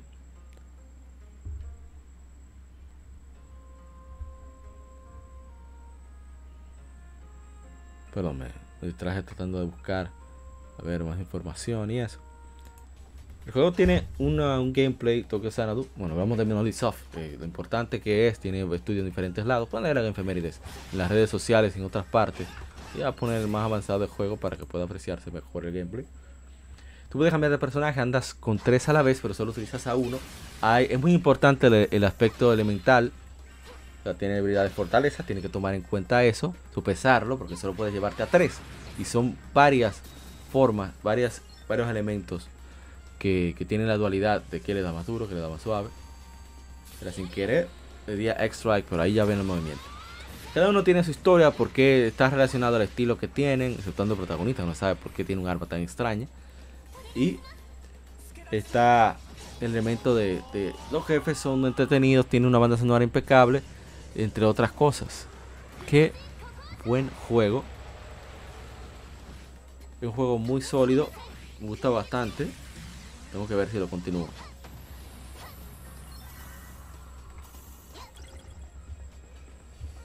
Bien, seguimos. ¿Qué más tenemos? Hace 25 años se lanzó en América Mission Makers para Nintendo 64. Hay unos cuantos comentarios. Bueno, vamos a leerlo de Monolith Soft primero. No lo leí. A ver si hay en. En Facebook. Digo, perdón, en Instagram, que no lo leí. Sinceramente.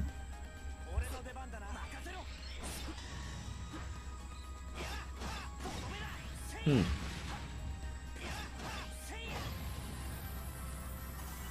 Uno de Tokyo Xanadu. Tampoco de Monolith Soft. Pensé que tendríamos. Oh, bueno, sí tenemos. Sí tenemos. No, mentira. Falsa alarma. Vamos con este jueguito de Mission Makers. Sí, han, han comentado bastante.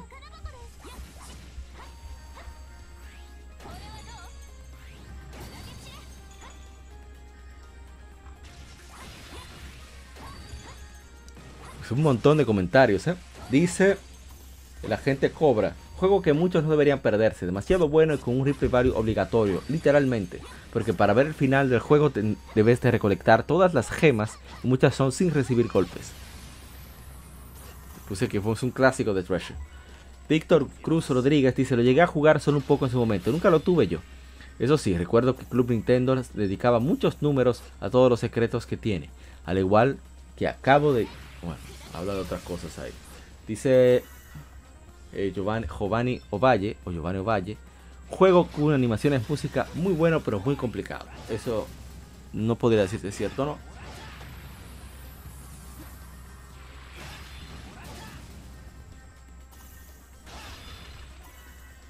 Después tuvimos una conversación. Eh, nos dijimos que sucedió con Symphony of the Night, pero que eh, the Night pasó en la época, nadie, nadie le puso caso cuando salió. Y por ahí se va. Dice Joel Z, lo quise tener pero nunca pude. Una lástima. Dice Jonathan Ar- Ar- Ascoitia. Yo lo jugué como en el 2000. Un juegazo infravalorado. Smoke Pop dice, yo lo conocí en una revista de Club Nintendo y me gustó. Dice Rubén Darío Villanueva, de mis preferidos de Nintendo 64. Shake Shake. Sí, muy importante, es lo que siempre dice.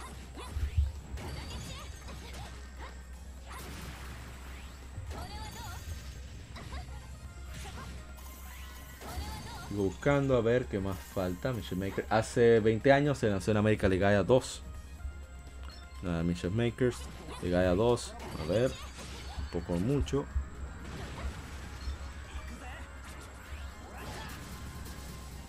Hace 15 años se lanzó en América The Legend of Zelda Phantom Hourglass. Que una fabricada importante de Zelda ya en este país, ¿eh? A ver, vamos a leer los comentarios, que son bastantes.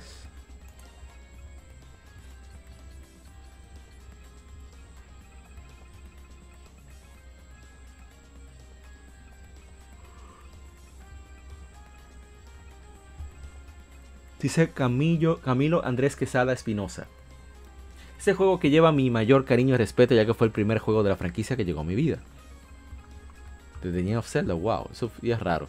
Era muy pequeño cuando mi papá y mi mamá me regalaron mi primer Nintendo 10. Ellos, imag- ellos imagino que eligieron cualquier juego que había en la tienda.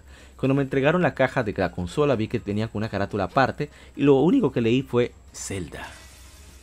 Me demoré un año completo en terminarlo. Las aventuras por los diferentes cuatro océanos y los puzzles fueron los que avivaron mi amor por seguir descubriendo cada juego que estaban antes y los que venían. Me demoré un año completo en terminar. Ah, bueno. Mi personaje favorito será siempre Cap- Capitán Lineback, ya que 14 años después descubrí una nueva aventura personal en un puerto al sur de mi país. Wow. Vamos en Instagram, excelente historia. Muchísimas gracias por compartirla. El amigo Camilo Andrés Quesada Espinosa.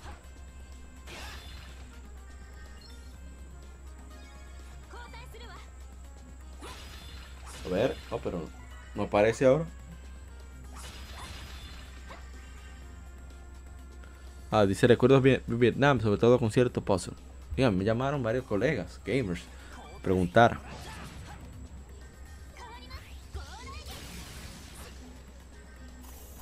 Dice David Gutiérrez Rodríguez, desde 2007 juegazo, sorprendente, sorprendente y más aún cuando al cerrar la consola escuchó lo del sello en el mapa, cuando se copió, eh, pues tardé en resolver eso. Y hablamos sobre eso, centro de stylus y demás. Dice Pedro Grullón de los Santos, como, ¿cómo rayos iba a saber que tenía que cerrar la consola? El juego. Ningún elemento RPG tiene, nos dice Esteban de Piña. Bueno, eso es cada quien. Dice Genghis Khan. ¿Y cómo rayos iba a saber que había que entrar, cerrar la consola para poder salir del puzzle del juego? Dice David Sánchez. Yo lo resolví porque mi madre me había llamado para, me habló para comer y cerrar la consola. Y, y eso que me tardé ni por estar buscando cómo hacerlo. Wow.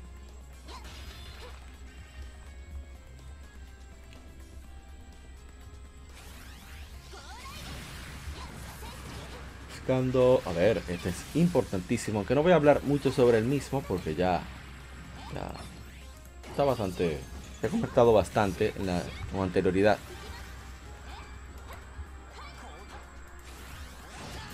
Disculpan la voz y el tono, pero eh, ha sido una semana bastante complicada. Y yo pensaba no hacer podcast durante esta semana.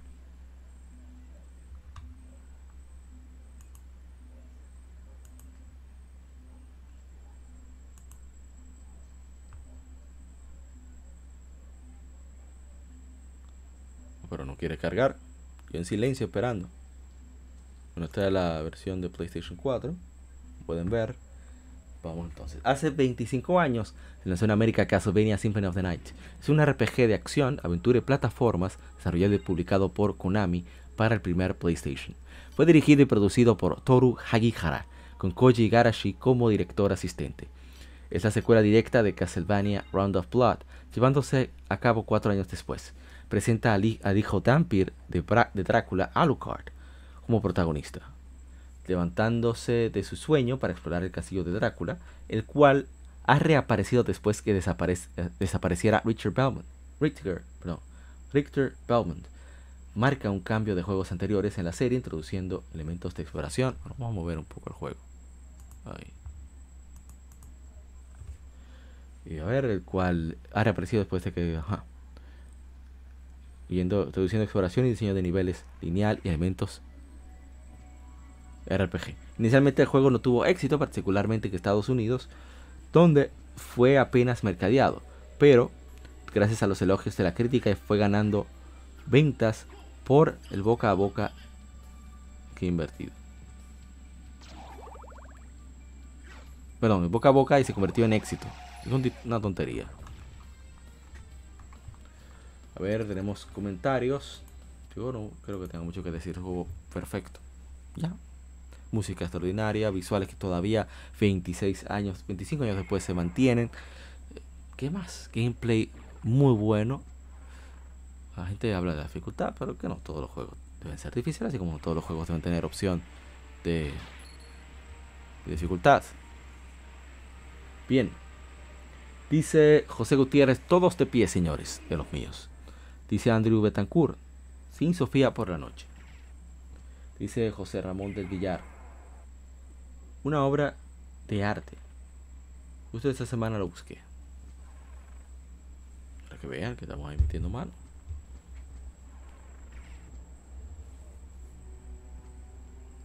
Pedido especial a los colegas de Estamos en Podcast. Siempre están ahí chequeando nuestros audios en iBooks y comentando. Eso, eso me alegra muchísimo. Muchas gracias.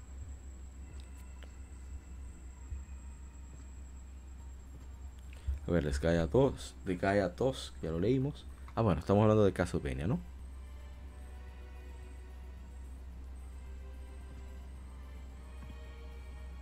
A ver, a ver, ¿qué pasa con los comentarios?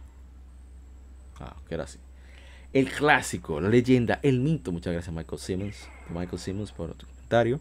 Dice Mixadot, hace 25 años se lanzó el mejor juego de la historia. Ese yo no lo peleo, ese es como Ocarina of Time. ¿eh? No lo peleo en absoluto. Vamos con el siguiente. No voy a decir, no creo que tenga que comentar, abundar mucho más con ese. Mira, me adelanté por lo que veo. A ver.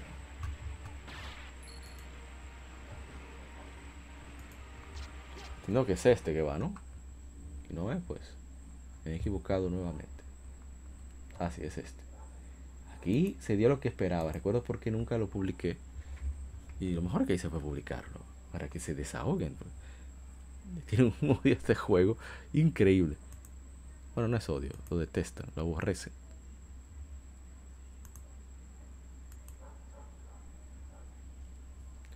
Bien, estábamos. Ah, pero verdad que esto toma tiempo. Voy a adelantar un poco.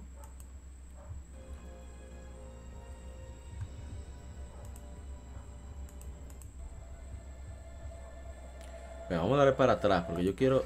Necesito ver qué fue lo que llegó ahí.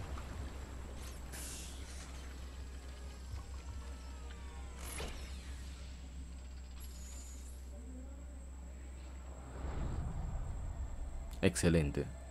Hace 10 años se lanzó Resident Evil 6. Es un juego de disparos en tercera persona desarrollado y publicado por Capcom. Es una de las entregas principales de la serie Resident Evil. Se lanzó originalmente para PlayStation 3 y Xbox 360, llegando a PC en marzo de 2013.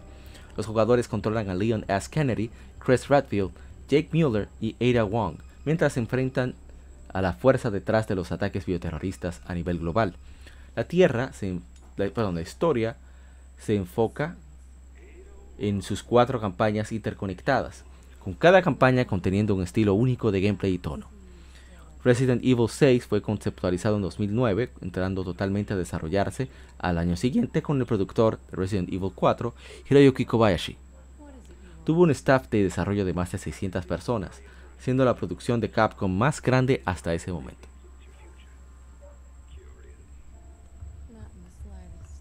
Voy a los comentarios, luego daré mi opinión sobre el juego.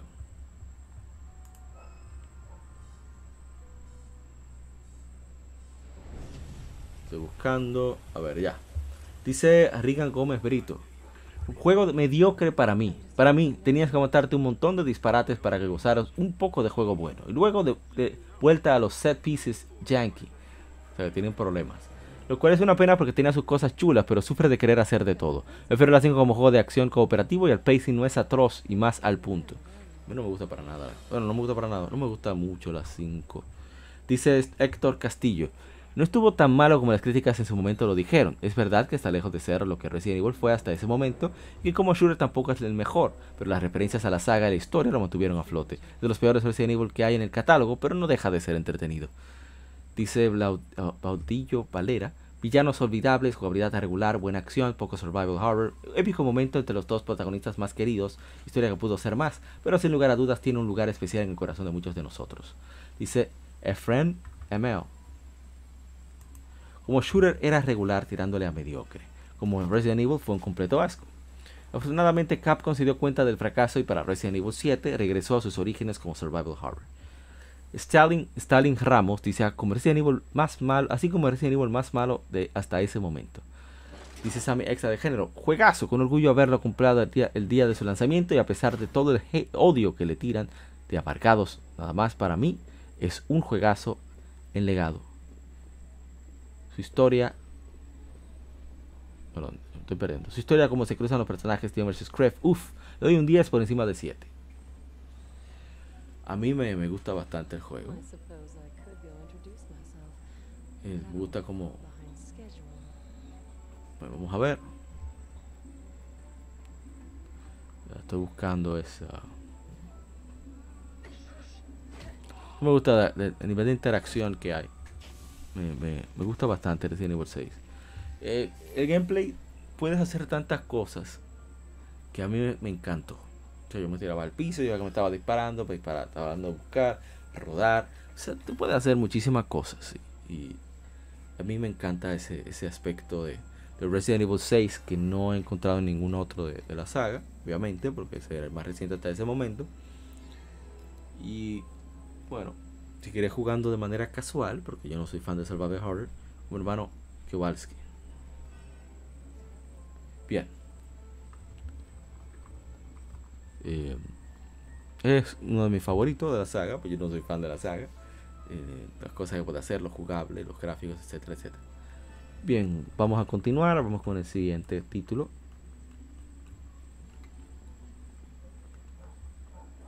Hace 17 años se lanzó en América Pokémon XD Gale of Darkness para Nintendo GameCube. Eh, compartió bastante, lo cual se agradece. A ver qué tenemos.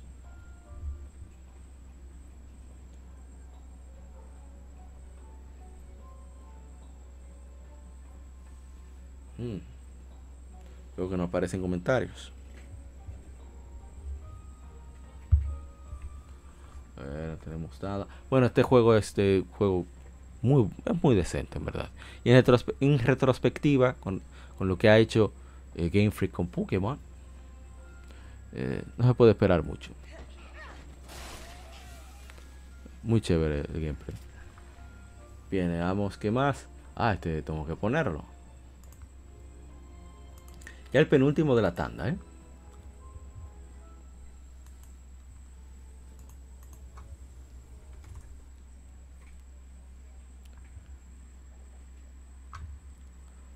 El penúltimo de la tanda.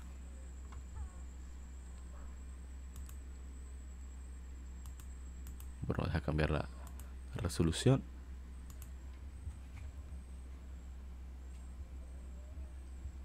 Voy a poner aquí un poco de gameplay.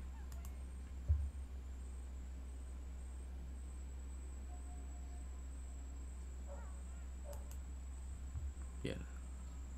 Voy a poner, bueno, sí. Voy a poner un poco, a ver si el intro se pone después.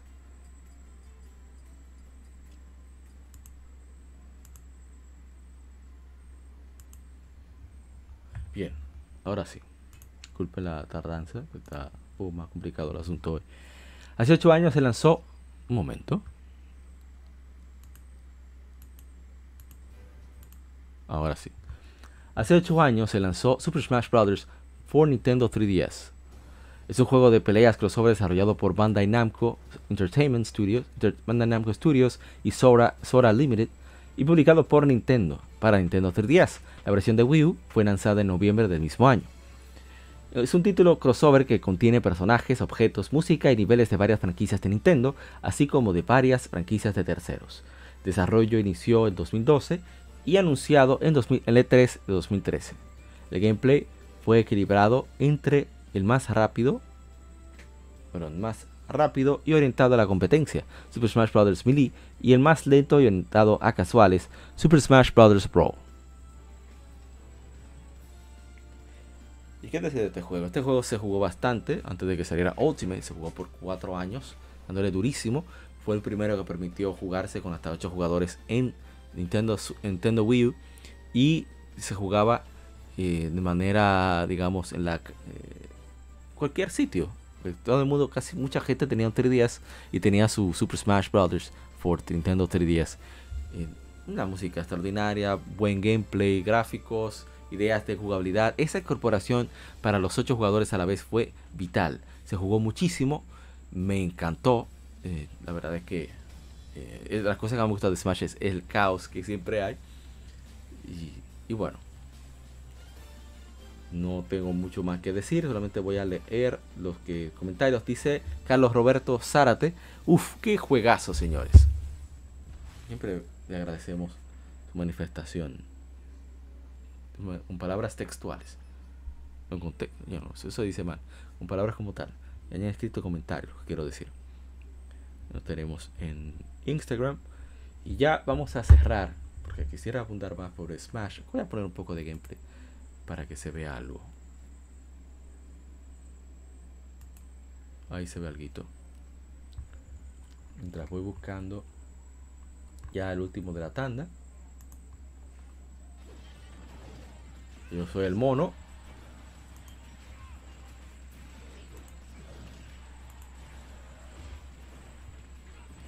Y aquí vamos.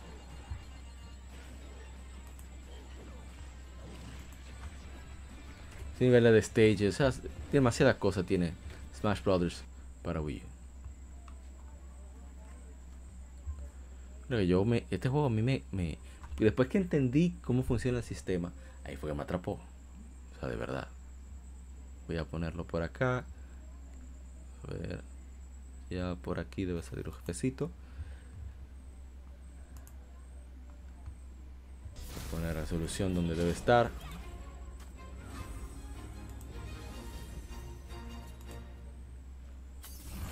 Hace 5 años se lanzó Battle Chasers Night War.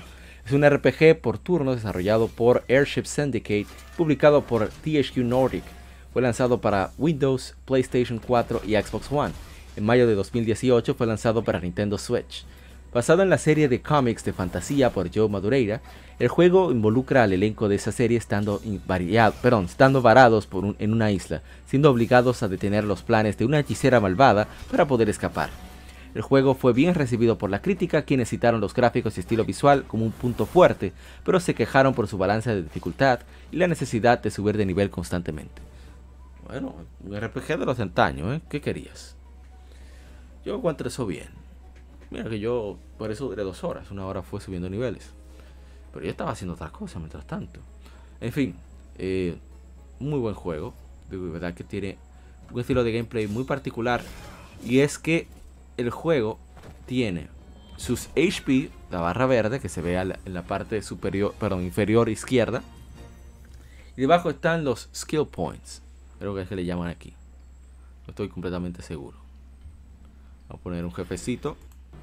Miren cómo es Joe Madureira, esos dibujos geniales. Y la- las actuaciones de voz están muy buenas también. Me gustan. Por lo menos lo que he escuchado hasta ahora, estoy bastante bien. Bien, esta es la batalla de jefe. Tienen un buen trabajo en lo sonoro, en el apartado musical. Y los visuales es un 2.5T. La verdad que me gusta mucho cómo se ve los personajes. Una adaptación a 3D muy, muy fiel a lo que eh, inicialmente ideó eh, Joe Madureira. Es un juego que no es sencillo en absoluto. Ahí están explicando una mecánica.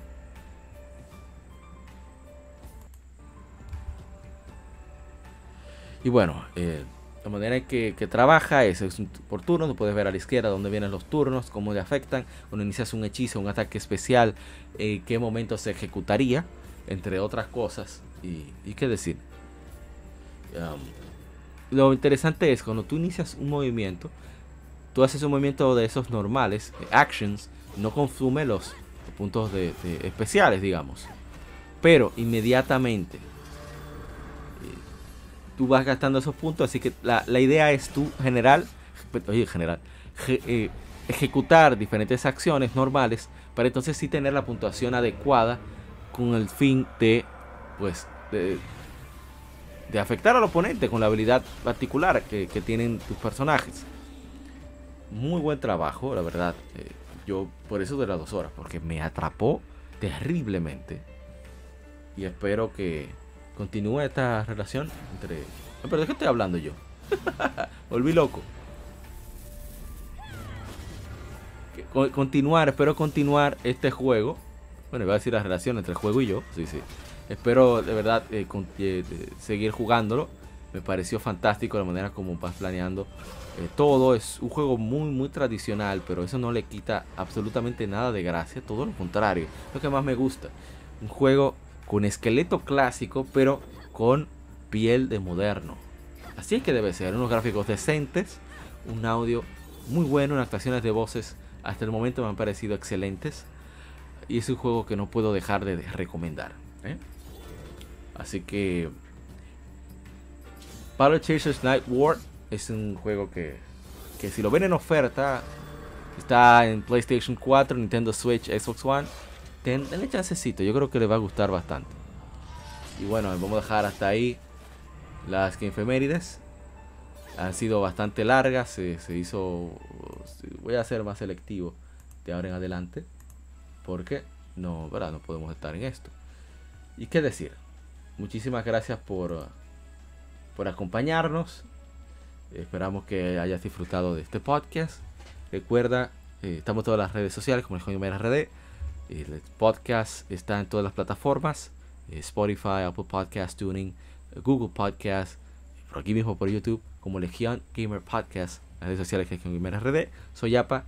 Y nuevamente recuerda cuidarte mucho y que siga el vicio. Ah, recuerden pasar por el lado B. ¿eh? En el lado B hablamos sobre los creadores de contenido que me han inspirado en muchos elementos de, de mi podcast, entre otras cosas. Así que eh, no se lo pierdan. Así que nos vemos. Será hasta la próxima ocasión. Eh, después del lado B, en el episodio número 144. Nos vemos en un ratito. En el lado B, quiero decir.